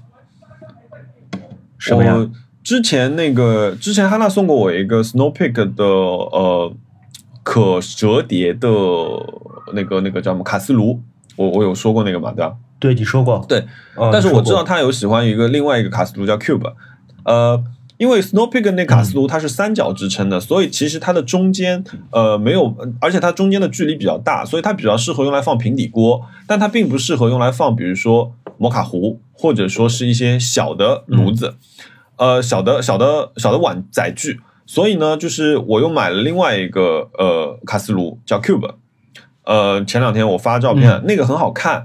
然后，嗯，它上面就是因为它上面是一个十字交叉结构，所以这个结构就是你可以用来放很小的壶。所以我有的时候会用这个东西来煮我的摩卡卡呃摩卡壶。然后，嗯，但是这个这说到这个，我补充一句，就是如果大家买这个炉子的话，如果你不是因为嗯非常非常喜欢那个黄铜的把手，我建议呢是不要买那个黄铜的把手，因为那个黄铜的把手内部没有齿，它没有办法在套在那个原来塑料的把手上面之后，同时有同样的呃抓握力，所以你是点不着火的。你摁下去，你往下旋的时候，它会一直打滑，它没有办法点火。我呢，就是因为长得好看，所以我买了这个东西。我现在都是点完火再把它套上去，然后用了三次之后，这个东西就在旁边休息了。呃，对。然后除此以外呢，我还买了一个中华炒锅，这是一个叫 N Uniframe 的一个户外品牌，然后他们出了一个直径是十七厘米的中华炒锅，我买特别喜欢。你知道中华炒锅就是底下是圆的嘛？但才十七厘米，对对对，你知道我用了它来干什么吗？这么小，巴掌大一个锅。嗯，对，就是对 A 四 A 四纸不到嘛。呃，但这个锅子很好用，就是用来炒什么呢？分子料理吗？哎，我不知道你小的时候，你喜不喜欢吃荷包蛋？喜欢。是就我小的时候吃荷包蛋的时候，我们是叫它荷包蛋，不是说我要吃煎鸡蛋。所以这里面的区别在于，就是说荷包蛋其实它是上下都煎，然后它是成一个圆形的荷包一样的造型，所以它叫荷包蛋。就小的时候，其实我们因为我也不知道荷包长什么样，因为小的时候我们是用那个，我妈妈是用圆锅煎荷包蛋的，而且她那个时候教我做菜的时候，很小的时候她也是用那个圆锅，所以其实嗯。所以你出来的荷包蛋造型都很好看嘛？到后来现在，因为现在大家都开始用不煎不粘锅之后，其实大量的都是平底锅。所以你开始用平底锅的时候呢，其实你就发觉你煎出来蛋的造型是五花八门的，因为它没有聚拢到底下变成一个圆形。是的，嗯，就像我的命运一样，不规则。嗯 好的。然后 我买了这只锅，我回那天回到家，大概已经八九点钟了。第一件事情，我就从冰箱里拿出了仅有的两只鸡蛋，做了两个荷包蛋。然后我给汉娜吃，很满足吧？哦，很开心。我说：“哎，你有吃过这个荷包蛋？”他说：“他从来没吃过。”呃，他好像他爸妈就是没有没有很喜欢做菜，就是所以他说他从小不知道就是煎蛋跟荷包蛋的区别。作为一个上海小孩，我我说：“哎，就小的时候我们还要吃酱油荷包蛋嘛？”我对荷包蛋的那个情节是非常非常重的。然后我就买了这样一个小炒锅，它几乎只用来煎荷包蛋。你知道我前两天我在抖音学到了一招，就是把荷包蛋，就荷包蛋是把它煎出来是圆的，但是里面的蛋黄是爱心的形状。我学会了，我我就打算有一天我就可以煎煎蛋加面煮给 Ryan 当夜宵吃，让他惊喜一下。哇，这个哇好厉害！对对，所以我我我等等我实验一下啊，我我们等等你的视频。难吗？呃，有一点复杂哦，不必要的复杂。我跟你讲，就完全反，完全会遭到 Dieter Rams 反对的那种。哎，我我现在面前就是 Dieter Rams 的世界，但好在他是用德文写的，我一个都看不懂。嗯，德文的呃，design 是一样的啊，好像什么 Leichter ist 什么 Best 什么之类的，德文我只 better 什么之类的，嗯。德文我好像只只知道一句什么 “ich d i e b l i c h 就是就是表达感情的一句话。嗯，我学的第一个德语单词是 Volkswagen 大众。哦，是是是是是，Volkswagen 是什么？Volkswagen 吗？Volks Volkswagen V 是发 F 的音的，然后 W 是发 V 的音的。哦，是所以是 Volkswagen。哦，还有那个。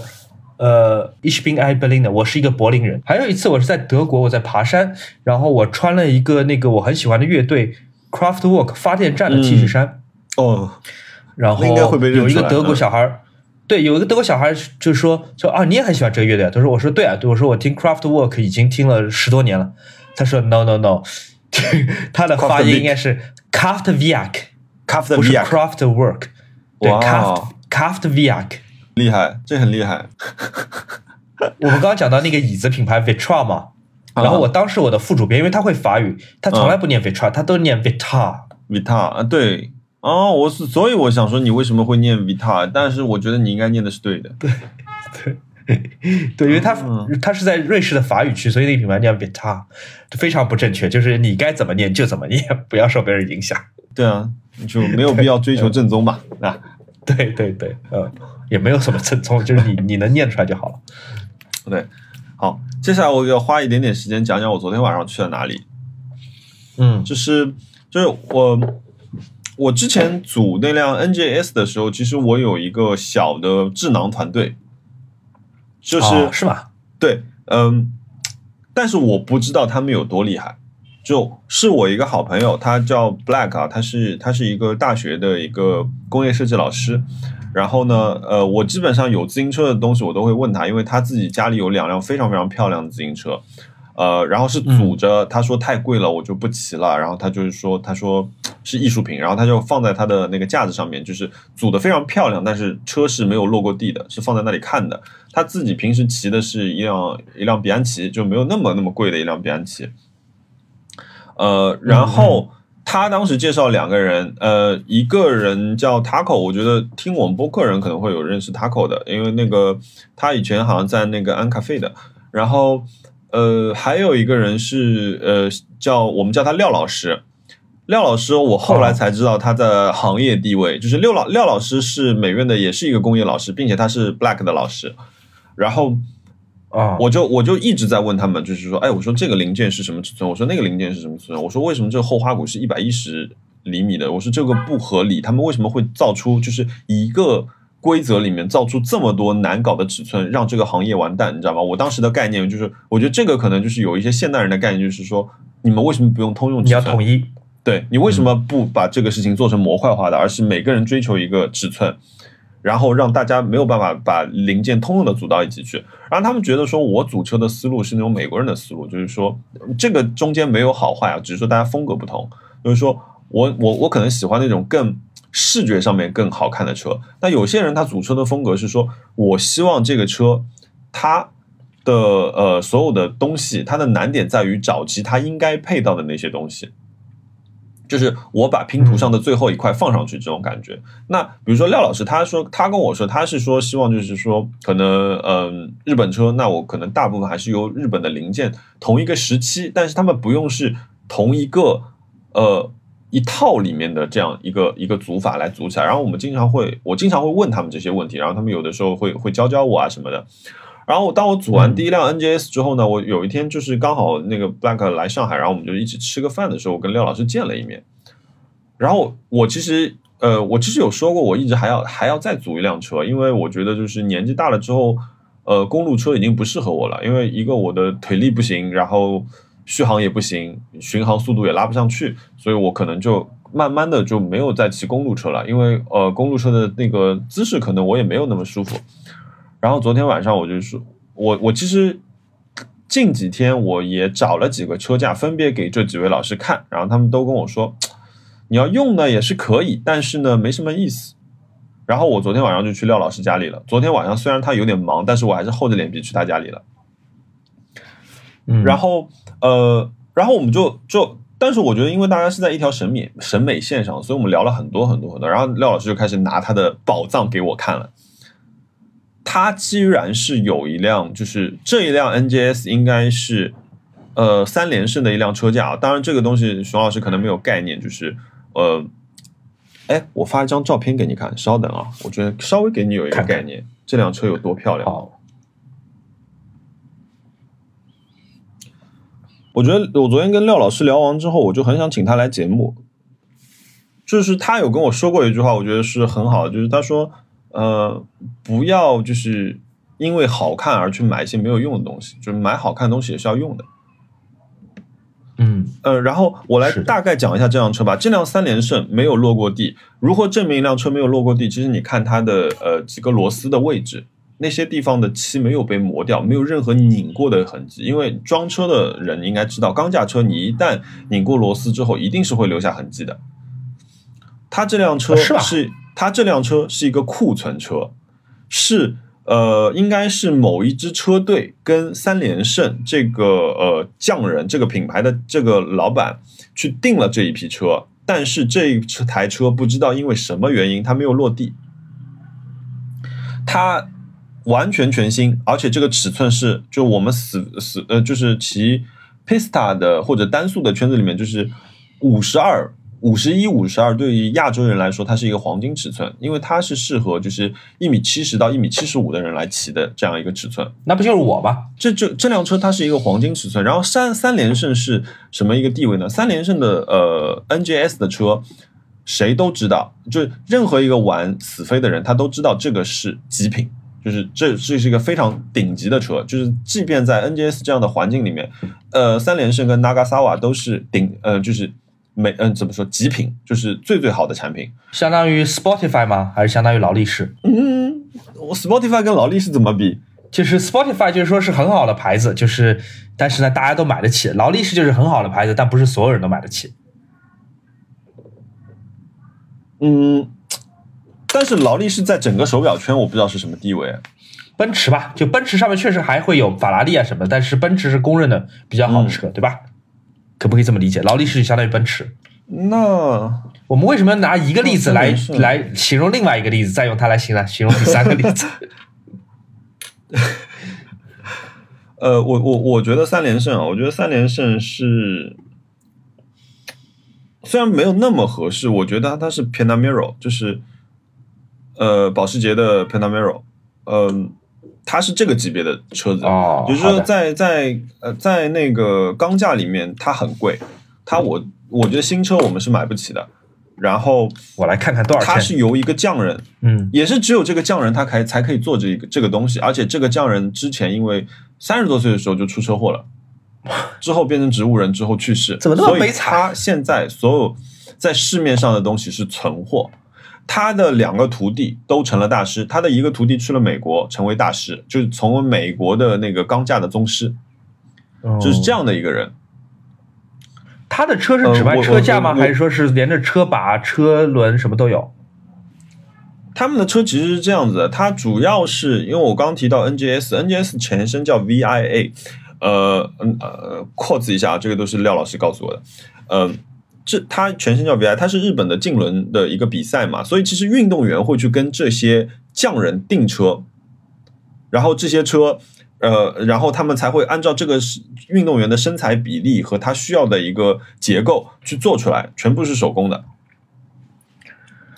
呃，哦，所以就是这对这个车子，嗯，而且就是这个车子，其实我们平时很难骑啊，它没有刹车位的，全是靠死飞脚刹的。所以像像如果你不是很善于这个的话，其实是很难骑的。但是它的车架非常非常轻，它几乎是做到了就是呃钢架车的极限的轻。嗯，所以我今天拿来另外一只架子的时候，它的重量跟 NGS 的重量其实你有非常非常明显的差别，它相当于差不多一点三辆或者是一点一点五辆 NGS 的重量，同样的一个支架。所以他们可以把管子做的非常非常细。然后我发给你照片里面这个呃三连胜，它应该是叫卡塔纳，卡塔纳的意思是在日语里面是叫武武士刀。然后它是在上管的 lug 部分是有一个服役 lug，也就这些工艺都是非常非常烦的东西。我已经听晕了，我觉得完全听晕。我说一个简单的吧，我说我说一个就是就是我道听我听来的一个一个故事吧，就是你知道三连胜三就是一二三四的三、嗯连续胜利的三连胜，你知道他为什么叫三连胜吗？因为他赢了三场比赛，我不知道。就是当年他们发生这样一个故事，就是一九六四年奥运会的时候，大量的呃西方自行车车手带着他们的车来日本比赛，嗯，走的时候呢，就很多人就没有把车带回去。哦那三连胜当时的那个创始人，他就把这些车，他就买了很多车，他买了奇内利的车，嗯。然后他把奇内利的车拆开来作为反向研究，嗯。然后他研究那些车是怎么装的，怎么几何结构，怎么焊的，为什么他们的焊的工艺这么好。所以他，所以其实三连胜的车上面是有奇内利的影子，哦，所以这这所对，所以就是在这个时期里面，这也是他的自行车是为什么他自行车是那么好的，就是在当时那个时候，他是真正研究工艺的那批人。嗯所以你想，现在市面上留下来的三连胜都是手传手的，比如说我前两天那就要说到我勾搭人的那件事情了嘛。来讲讲。我在闲鱼上面，就我我每天呃，可能睡觉之前，或者有的时候就是呃早上起来的时候，我刷刷闲鱼，哎，看看有没有什么东西。因为我其实我虽然我配了一辆 Peloton 的 NJS，但内心还是想说，哎，想要拥有一辆三连胜的。嗯毕竟我当时不懂啊，但是大家为什么都说三连胜好？其实我很好奇，我想拥有一辆来体验一下。然后我就翻翻翻翻翻，突然看到有一辆全白的三连胜，然后它的后刹，它有很多很多图。你知道咸鱼到最后的图不是都很小吗？对，是的，就是在后面几张图，我突然看到了在后插桥的位置看到了两个黑色的 pixel 点，我就把那张照片点开了，它是有刹车孔的，就是你知道。对于 NGS 对普通自行车来说，你不是觉得哎后刹车有个后刹车孔给你装后刹车，不是一个天经地义的事情吗？对吗？我现在就是这么想的。对，对于 NGS 来说，这个事情是不存在的，就是我的车架上是不需要这个孔的，因为我们是死飞，我们是固齿，我们是用 膝盖刹车的，甚至我们在场地赛里面是不需要考虑刹车这件事情的，嗯因为我们要拼的是速度。所以我看到那个时候我就非常非常兴奋，然后呃，然后这个人的全套呃装备也配的很好啊，史内利的某个系列我完全没哦，三透的那个 Super B 的那个系列，呃，全套。然后我看到那台架子，然后它下面写了，它这台架子是没有 NGS 认证的，又因为我估计呢，就是因为这个刹车孔它是没有办法认证的，因为就是在我们的规则里面，它不允许有这个东西，所以它不被认证为 NGS。但是这辆车是由三连胜造的，所以它的工艺和呃技术全是一样的。嗯，所以呢，那台架子呃非常非常漂亮，而且成成成色非常好，但这个人只肯整车卖两万五千块钱，我我买不起，就那我想说怎么办？哎，要不认识一下吧。嗯万一哪一天他肯卖车价了呢？或者如果他有一天想卖车价的时候，他要第一个想到是我，对吗？可真是个小机灵鬼。我因为不不太主动去去跟人家就是讲话的嘛，然后那天我就给他留言，我说：“哎，您您的车架非常漂亮。”然后他回我的是说：“他说你是那个设计师吗？”我说：“哎，我说哎，什么意思？”他说：“他说我是你，他说他看我微博很长时间了。”啊，是吧？哇，你知道我内心那种激动吗？就是说，我想说，哇，我会不会像熊老师运气这样这 这么好？就是你知道吗？有人就愿意给你，哎，当然也没有了。就是，然后我们就开始聊一些自行车的事情，然后我就试探性的问了一句，因为我我朋友一直跟我说廖老师在业界的地位是非常非常牛逼的，然后我就试探性的问了一句，我说，哎，我说你知不知道廖老师？他说，哦，当然知道廖老师。他说，那个死飞圈子里没有几乎没有人不知道他的。然后我内心就对廖老师肃然起敬，对。然后后来，当然我我当然我们我跟那个男生就聊一下，我说那就之后看看有没有机会大家一起出来骑个车啊什么的，然后互相分享了一下就是自己的车子。我还知道他有一辆非常非常漂亮的 De Rosa，一辆意大利的公路车车架。然后呃说有机会去摸摸他那辆自行车，我觉得看一眼都都应该很开心吧那种。你你你聊到这里，我就觉得你们自行车直男交友的方式跟我们同性恋网上交友好像也差不多。有空出来摸摸你的车是吧？你继续。对对，然后然后哦，我刚刚忘记我解答一个问题了。三连胜为什么叫三连胜？就是当呃哎那个那个匠人的名字我忘记了，抱歉。就是但是三连胜的这个创始人，他研究出来他的车，他第一次为一个运动员做完一辆车之后，这辆车就是非常简单的在赛道上连胜了三场，所以叫三连胜。所以它的 logo 是这个样子，它的 logo 的，如果知道自行车的朋友，你会知道三连胜的 logo 几乎是跟 Chinelli 一模一样的，它是学了 Chinelli 的那个样子去做了一个小翅膀。嗯嗯，对，讲好讲完了三连胜的这个名字的这个故事之后，就再回到廖廖老师那边。所以我昨天晚上我去了廖老师家里面，然后我就怀揣着，就因为我昨天白天给他看了一只架子。我说廖老师，我说你觉得这只架子怎么样？我觉得这只架子符合我所有的需求，有刹车孔，有各种安装孔，还黑色的，还蛮好看的。他说：“哦，这个架子还可以，但是我觉得不值这个价。就是我当时看那个架大概五千多块钱吧。然后廖老师说，嗯，半价吧。他说就是这个级别了。我想说，哇，这么厉害，你到底是？那你倒是介绍我一个好的车子呀，对吗？他说啊，那你找一天来我家里看吧。所以我就跟他约了昨天晚上去他家里看。嗯昨天晚上去他家里，就他说，哎，我今天晚上有空，我当机就跟他约。我说晚上来。嗯然后他下午跟我说，他说：“哎呦，我晚上可能会要有一个康 call，他说我可能会比较晚。”嗯，我说没关系。他说你要不要周一到周五来？他说我都在家。我说嗯，我说我一般跟哈娜是周末见嘛。啊，我说我想拉他一起来看。他说那好吧，他说那就是晚一点，所以晚上我们就去了。我差不多八点半到他家，我后来差不多是十二呃一点钟走的。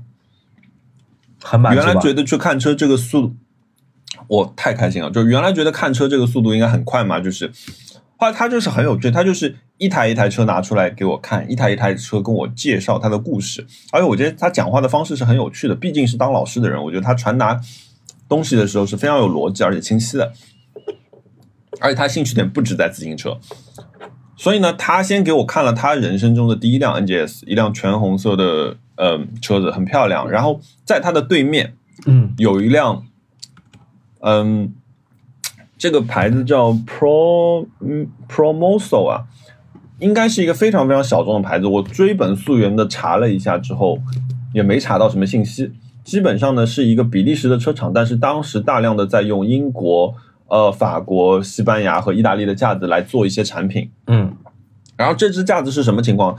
呃，廖老师当年在易贝上面买了，买了之后呢，又辗转到了荷兰，然后再由他再从荷兰由他一个朋友帮他把这辆车弄回来，这样一个过程。嗯，自行车世界非常非常麻烦，因为车架本身又比较大，嗯，然后这台车架同样完全没有落过地，全新品，身上连一个划痕都没有。我我想请教一下你们，然后它上面我想请教一下你们自行车直直男，就是自行车落不落过地很重要吗？因为它反正总要落地的吧？对，但是没落过地很稀有。就这样一台大概七十年代的架子，这台架子年纪比我大，呃，但是买来但是它总要没有落地的吧？对，所以他因为某种原因，他要等到我让他落地。哦，这样子啊，就是我，就是我觉得这个里面就像你，比如说你捡到了一块劳力士这样的感觉，你知道吗？呃，欧米茄没有捡到劳力士，但我，谢谢你哦吉言。，sorry，sorry 对，所我能明白以，。所以所以这、嗯当然我我们不是会在意说这个车有没有下过地，它是不是一个完全新的状态，但是你会觉得说，哦，这是一个非常非常稀有的一个，你可能会更加倍的去爱惜这个东西，因为你不希望说，因为你知道第一道伤痕永远是最难留下的嘛，因为会让你很难受嘛，对，是的，所以所以呢，就是嗯，拿到那台架子，然后我呃，它是浅蓝色的闪粉，然后中间有金色的字，写着它的品牌，并且在车子的底下有一个奥运会的标志，然后上面写着意大利文的 “Made in Italian”，并且呃，这辆车在它的右叉和后呃座管下方。它是有一个六的标号的，所以我们猜测这辆车是某一个车队跟当时那个这家车厂定制的。嗯但是这台车也是因为某种原因它没有落地，嗯它流出来了，黄金尺寸五十二号，然后而且它是一个前倾车架，就是那种姿势非常更激进的一种方式。然后廖老师那天就把那辆车拿下，他说哦上面有点浮灰，但就是他说如果擦亮之后，他说这辆车会非常非常漂亮。然后他在那边看，然后他就说了一句，他说。如果你很喜欢这台车，因为我看了很长时间，他说如果你很喜欢这台车，我也不是不可以让给你。然后我就把手，然后我就把手放上去了，啊，买了吗？毫不犹豫，我说我要，哎，我说我要，嗯，对，因为我觉得就这种情况就是这个样子，就是你要立刻当机立断。嗯然后，对对，他还给我看了一点其他的架子，但是我就知道，就是哦，我今天会带这台架子走。嗯然后，然后就是这个时候，差不多我们差不多聊到个十点钟吧。他跟我介绍了很多自行车的故事，而且他打开他一个一个抽屉，他就是就是就是被如果某比如说其中某一些呃自行车部件被我拿到之后，我可能如果是一整完整的一套啊，我可能是那种裱在镜框里面挂在墙上的那种嗯东西。在这位老师的家里呢，只是包一个气泡膜扔在抽屉里，就是多到这种程度。他家有多大？哦，他家我目测差不多有个一百四十平左右吧，一百二十平到一百四十平嘛，哇，就很大，然后塞满，然后这只是他的一小部分爱好，然后然后这个车架就是呃，然后我们聊完自行车车架之后，因为我我觉得去人家家里面，我还是要带一份礼物去，所以我带了一幅字给他。嗯，然后他打开的时候，他就问了我一句，他说：“哦，他说二十四节气是你做的吗？”他以为是利欧豹做的，我不知道为什么他会以为以为是利欧豹做的，哦但是那套字是我做的。哦，然后对他认识鲍雷，然后呃，他说这那个字是你说的吗？我说对，是我做的。然后他就跟我握了下手，你知道吗？开心啊。然后我觉得在哦，这个时候廖老师就是就是他看我的状态就不一样了，他觉得说哦，我可以跟你交流一下了。然后随即 嗯就我我我们当时觉得就是拎着车子要走了嘛，嗯然后他就从他的橱里面拿出非常非常多的版画，就是他收集的版画，其中有浮世绘，有木刻，而且是品相非常非常好的版画。就是他的兴趣爱好有很大部分就是在雅虎上面找那些非常精彩的版画，并且回收回来。嗯然后我们后来就花了很长时间在那边看版画，然后他也会跟我介绍，然后包括说他甚至有一幅作品就是是嗯在世的就是三大的那个木刻家之一一个艺术家，然后非常稀少的版数，他有一幅，就是我就而且他在介绍那些东西的时候，你就觉得说哦，他是真的很喜欢这个东西，他是戴着白手套跟你在解释那些好，讲究啊。嗯，然后他其实年纪跟我们跟我们差不多，他应该是八一年、八二年的样子。嗯嗯，然后呃，完了之后，呃，我又瞎聊了一句什么说，我说哦，哈娜是学首饰设计的，然后又打开了另一扇门，你知道吗？这个人很可怕，就打开了另一扇门，他收集了非常非常非常多的 George Johnson 的首饰，北欧首饰哦应该说是厉害。然后他可以告诉你，比如说啊、北欧的首饰真正的好的是，比如说是呃呃丹麦和呃瑞典。然后比如说，但是他他说挪威跟芬兰是出妖人，他们会出几个人特别特别厉害。比如说这个法郎是什么一个功力，哎，或者他说哎他说哎哈娜你知不知道这个法郎是什么功力？他说我没有太搞得清楚，虽然我去阅读了一些文献，我也没太搞清楚这个东西，你能不能告诉我一下？他他是这种你知道吗？他会佩戴吗？他不带，他他说他有一些东西他会带，就我觉得，嗯、真的，一看就是那种维京感的，或者说是比如说北欧神话、奥丁啊那些他们的神话体系里面会有的东西，甚至它有一个就是呃有一个博物馆级复刻的一个就是维京的一个神，他一个国王吧躺在呃船上面被送出去这样的一个一个小的一个雕像，啊。就是非常非常好看的。但是我觉得我我的这些介绍完全没有办法还原出当时的一个情况，and 就是我们觉得这样是不是又开了一个宝矿，又看了很久之后，觉得说哇，今天的这个量已经无法消化了，我现在要回家睡觉，想一想今天到底发生了什么的这样一个情况之后，哎，不知道为什么我又说聊到了面具，因为你不是知道我有买了几个面具吗？嗯，对。这位老师他是收能面面具的，他怎么有那么多东西、啊？他跟我说他最好，那他他家里真的塞满塞满，就是，然后他拿出了一个，他先是给我看了一个普通的冷面面具，就是哦，然后我看一下我，但是真的已经是非常非常漂亮了，就是你能感觉到这个东西是经过非常长时间的一个使用之后，它上面呃。你说包浆也好，还是表面氧化也好，它几乎产生了一种肤质感。嗯呃这样一个呃面具，然后给我们看了一个之后，他说：“那我再给你看一个。”然后他又戴上了白手套，他说：“这个，他说我一般都不愿意拿出来给别人看。你知道每一个能面面具它是怎么样一个结构啊？它是有一个木盒子的。他说他朋友说这个东西都像一个个骨灰盒一样，有点吓人。它是这一个个木盒子，然后上面有绸缎带包好，你。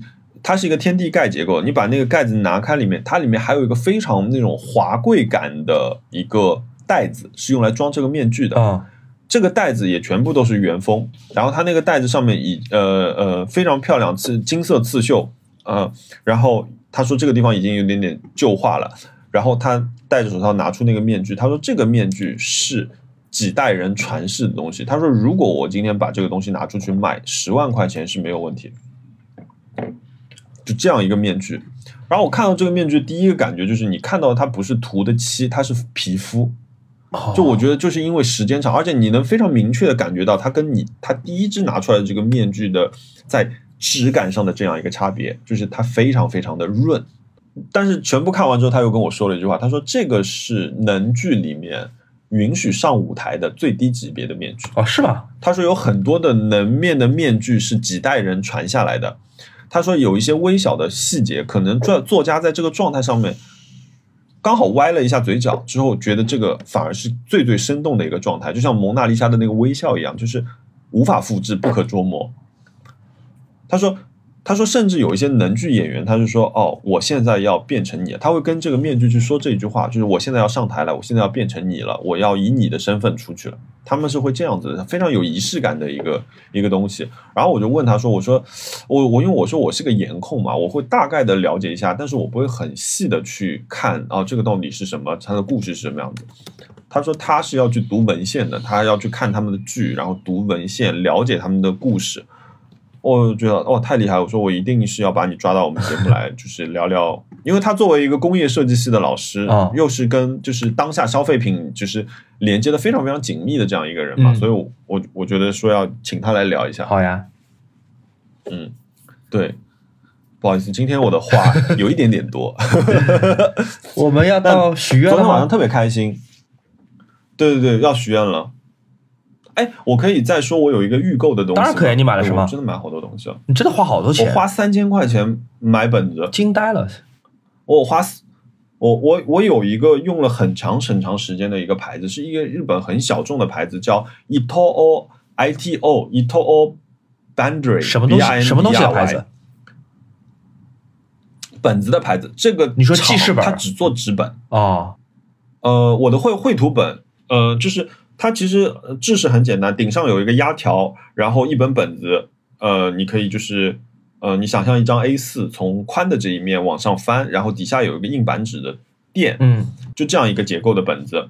然后我我画草图一直是用这个本子，就是我从大概。呃，我从大概一四年开始，我去日本，我去小林和人的店里面，我买了一本这个本。当时这样一本本子，它要一百六十多块钱吧，我觉得很贵，但不舍得。但是我就是觉得很很喜欢，我就买了。然后回来用就真的很好。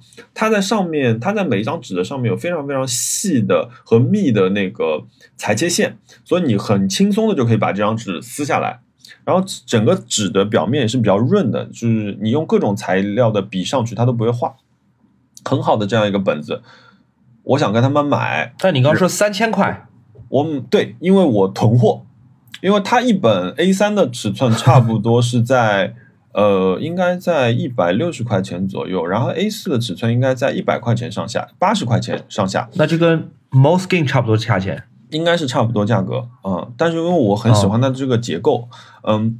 然后这个本子，我我在他们官方，他我发现他们官方有 Instagram，然后我就给他官方 Instagram 留言，就是发发 message，我问他，他说他告诉我上海有一家店可能会有这个东西，然后他说如果你买不到的话，你可以给我们的 export 的 team 写邮件，他说我们会 follow 的，看怎么能够帮到你，因为我跟他说我这个本子我已经用了五年以上了，而且我拍了一张照片给他，就是我有很多很多这个本子，然后嗯。因为我以前都是去日本，比如说带个两三本，带个两三本这样子。然后呢，我昨天就去了这家店，在淮海 TX 有一家叫酷酷的一个店，我不知道你去过没有？嗯，没有。他一本 A 四的本子卖两百六十块钱，就是翻个翻个倍卖，三倍的价格。就是我做好的心理准备，就是你这本本子只要在一百二十块钱以下，我就买。你有多少我买多少。哦，然后他翻倍买的。对他翻了三倍卖，我觉得我有点吃不消，然后所以我打算网购。然后我昨天列了张单子，就是 A 四买了十本，A 三买了十本，差不多三千块钱吧。嗯，嗯，对，好，我来说我的许愿吧。我这这期真的话很多，大家对不起。然后我的许愿是，我要租一个工作室。嗯，哎，你上次好像许过这个愿，我怎么听起来很耳熟？怎么回事？我这个愿望还没有实现，还在继续。但是有一点点大方向。你给我租一块吧，我我们俩能平摊点钱。可是我我带来的东西味道很重，你可以接受吗？你带什么东西来？就是在这做饭吗？煎荷包蛋？三 D 打印机。哦，我以为你要一边煎荷包蛋一边煮螺蛳粉。三 D 打印机跟螺蛳粉哪个味道比较大？你觉得？可是螺蛳粉的味道是健康的味道啊。啊。我不能同意。这样吧，先让我看看三 D 打印机打起来什么味道，我再决定要不要跟你哪天来我家里一起合作。玩玩吧。嗯嗯，嗯，你来吧，你的许愿。好呀。我的许愿，我想要 捡到劳力士。哎，没有没有，我现在很少许很贵的东西的愿望。我想要买一台博朗的老的唱机，因为这个今天发的这个视频，我一边在剪一边非常的心痒，感动自己了吗？嗯是因为我本来就很感动，然后越越做就觉得哇，这个 Dieter Ram 讲的好有道理，这个唱机哇，我居然没有，我要有你。已经有博朗的那台机器了，那台终极但是神机。不，我还还我还想要，我真的 算了算了，那个唱，而且那个唱机现在涨价涨得很厉害，哎，哪一台？就是白色的所谓白雪公主的棺材那一台 SK 主四嗯，嗯，那我许别的愿吧，我想要我想要台六四五的相机，嗯，这不是因为我只有六乘七和六乘六的相机，我大概只有三四台，我还有一台六乘九的，好像，哦，我还有一台六幺二的，但我没有六四五的。那就是哈苏喽。谁要哈苏啊？哈苏太重了。哦，那这两台都我我应该我应该会买宾得吧，我现在还在犹豫。宾得那645啊自动对焦，我想买来拍猫嘛。哦对，我想买来拍猫，因为拍猫的话，六四五比较省胶卷嘛，对吧？嗯猫也不配用六乘七吧，对不对？去买买一台六四五的玩一玩。一一卷全是黑的。是啊，啊，我那台我那台那个艾克发的那个 Super isolate 是吗？Super Isolate 的，对对对对对，哦，那台折叠非常非常薄的，然后是六乘六的，哦，不过它是六乘六，对，那我想要哦自动曝光的，哦，方便一这样。拍猫就比较快速，不然是猫猫都走了，你还没调完参数。可是你会买妈咪亚吗？嗯，妈咪亚七，我不觉得妈咪亚像不会妈，我要买单反结构的玛米亚七，即便在我用过的所有的旁轴相机当中，妈咪亚七也是就是最差的，哦，真的吗我？认为。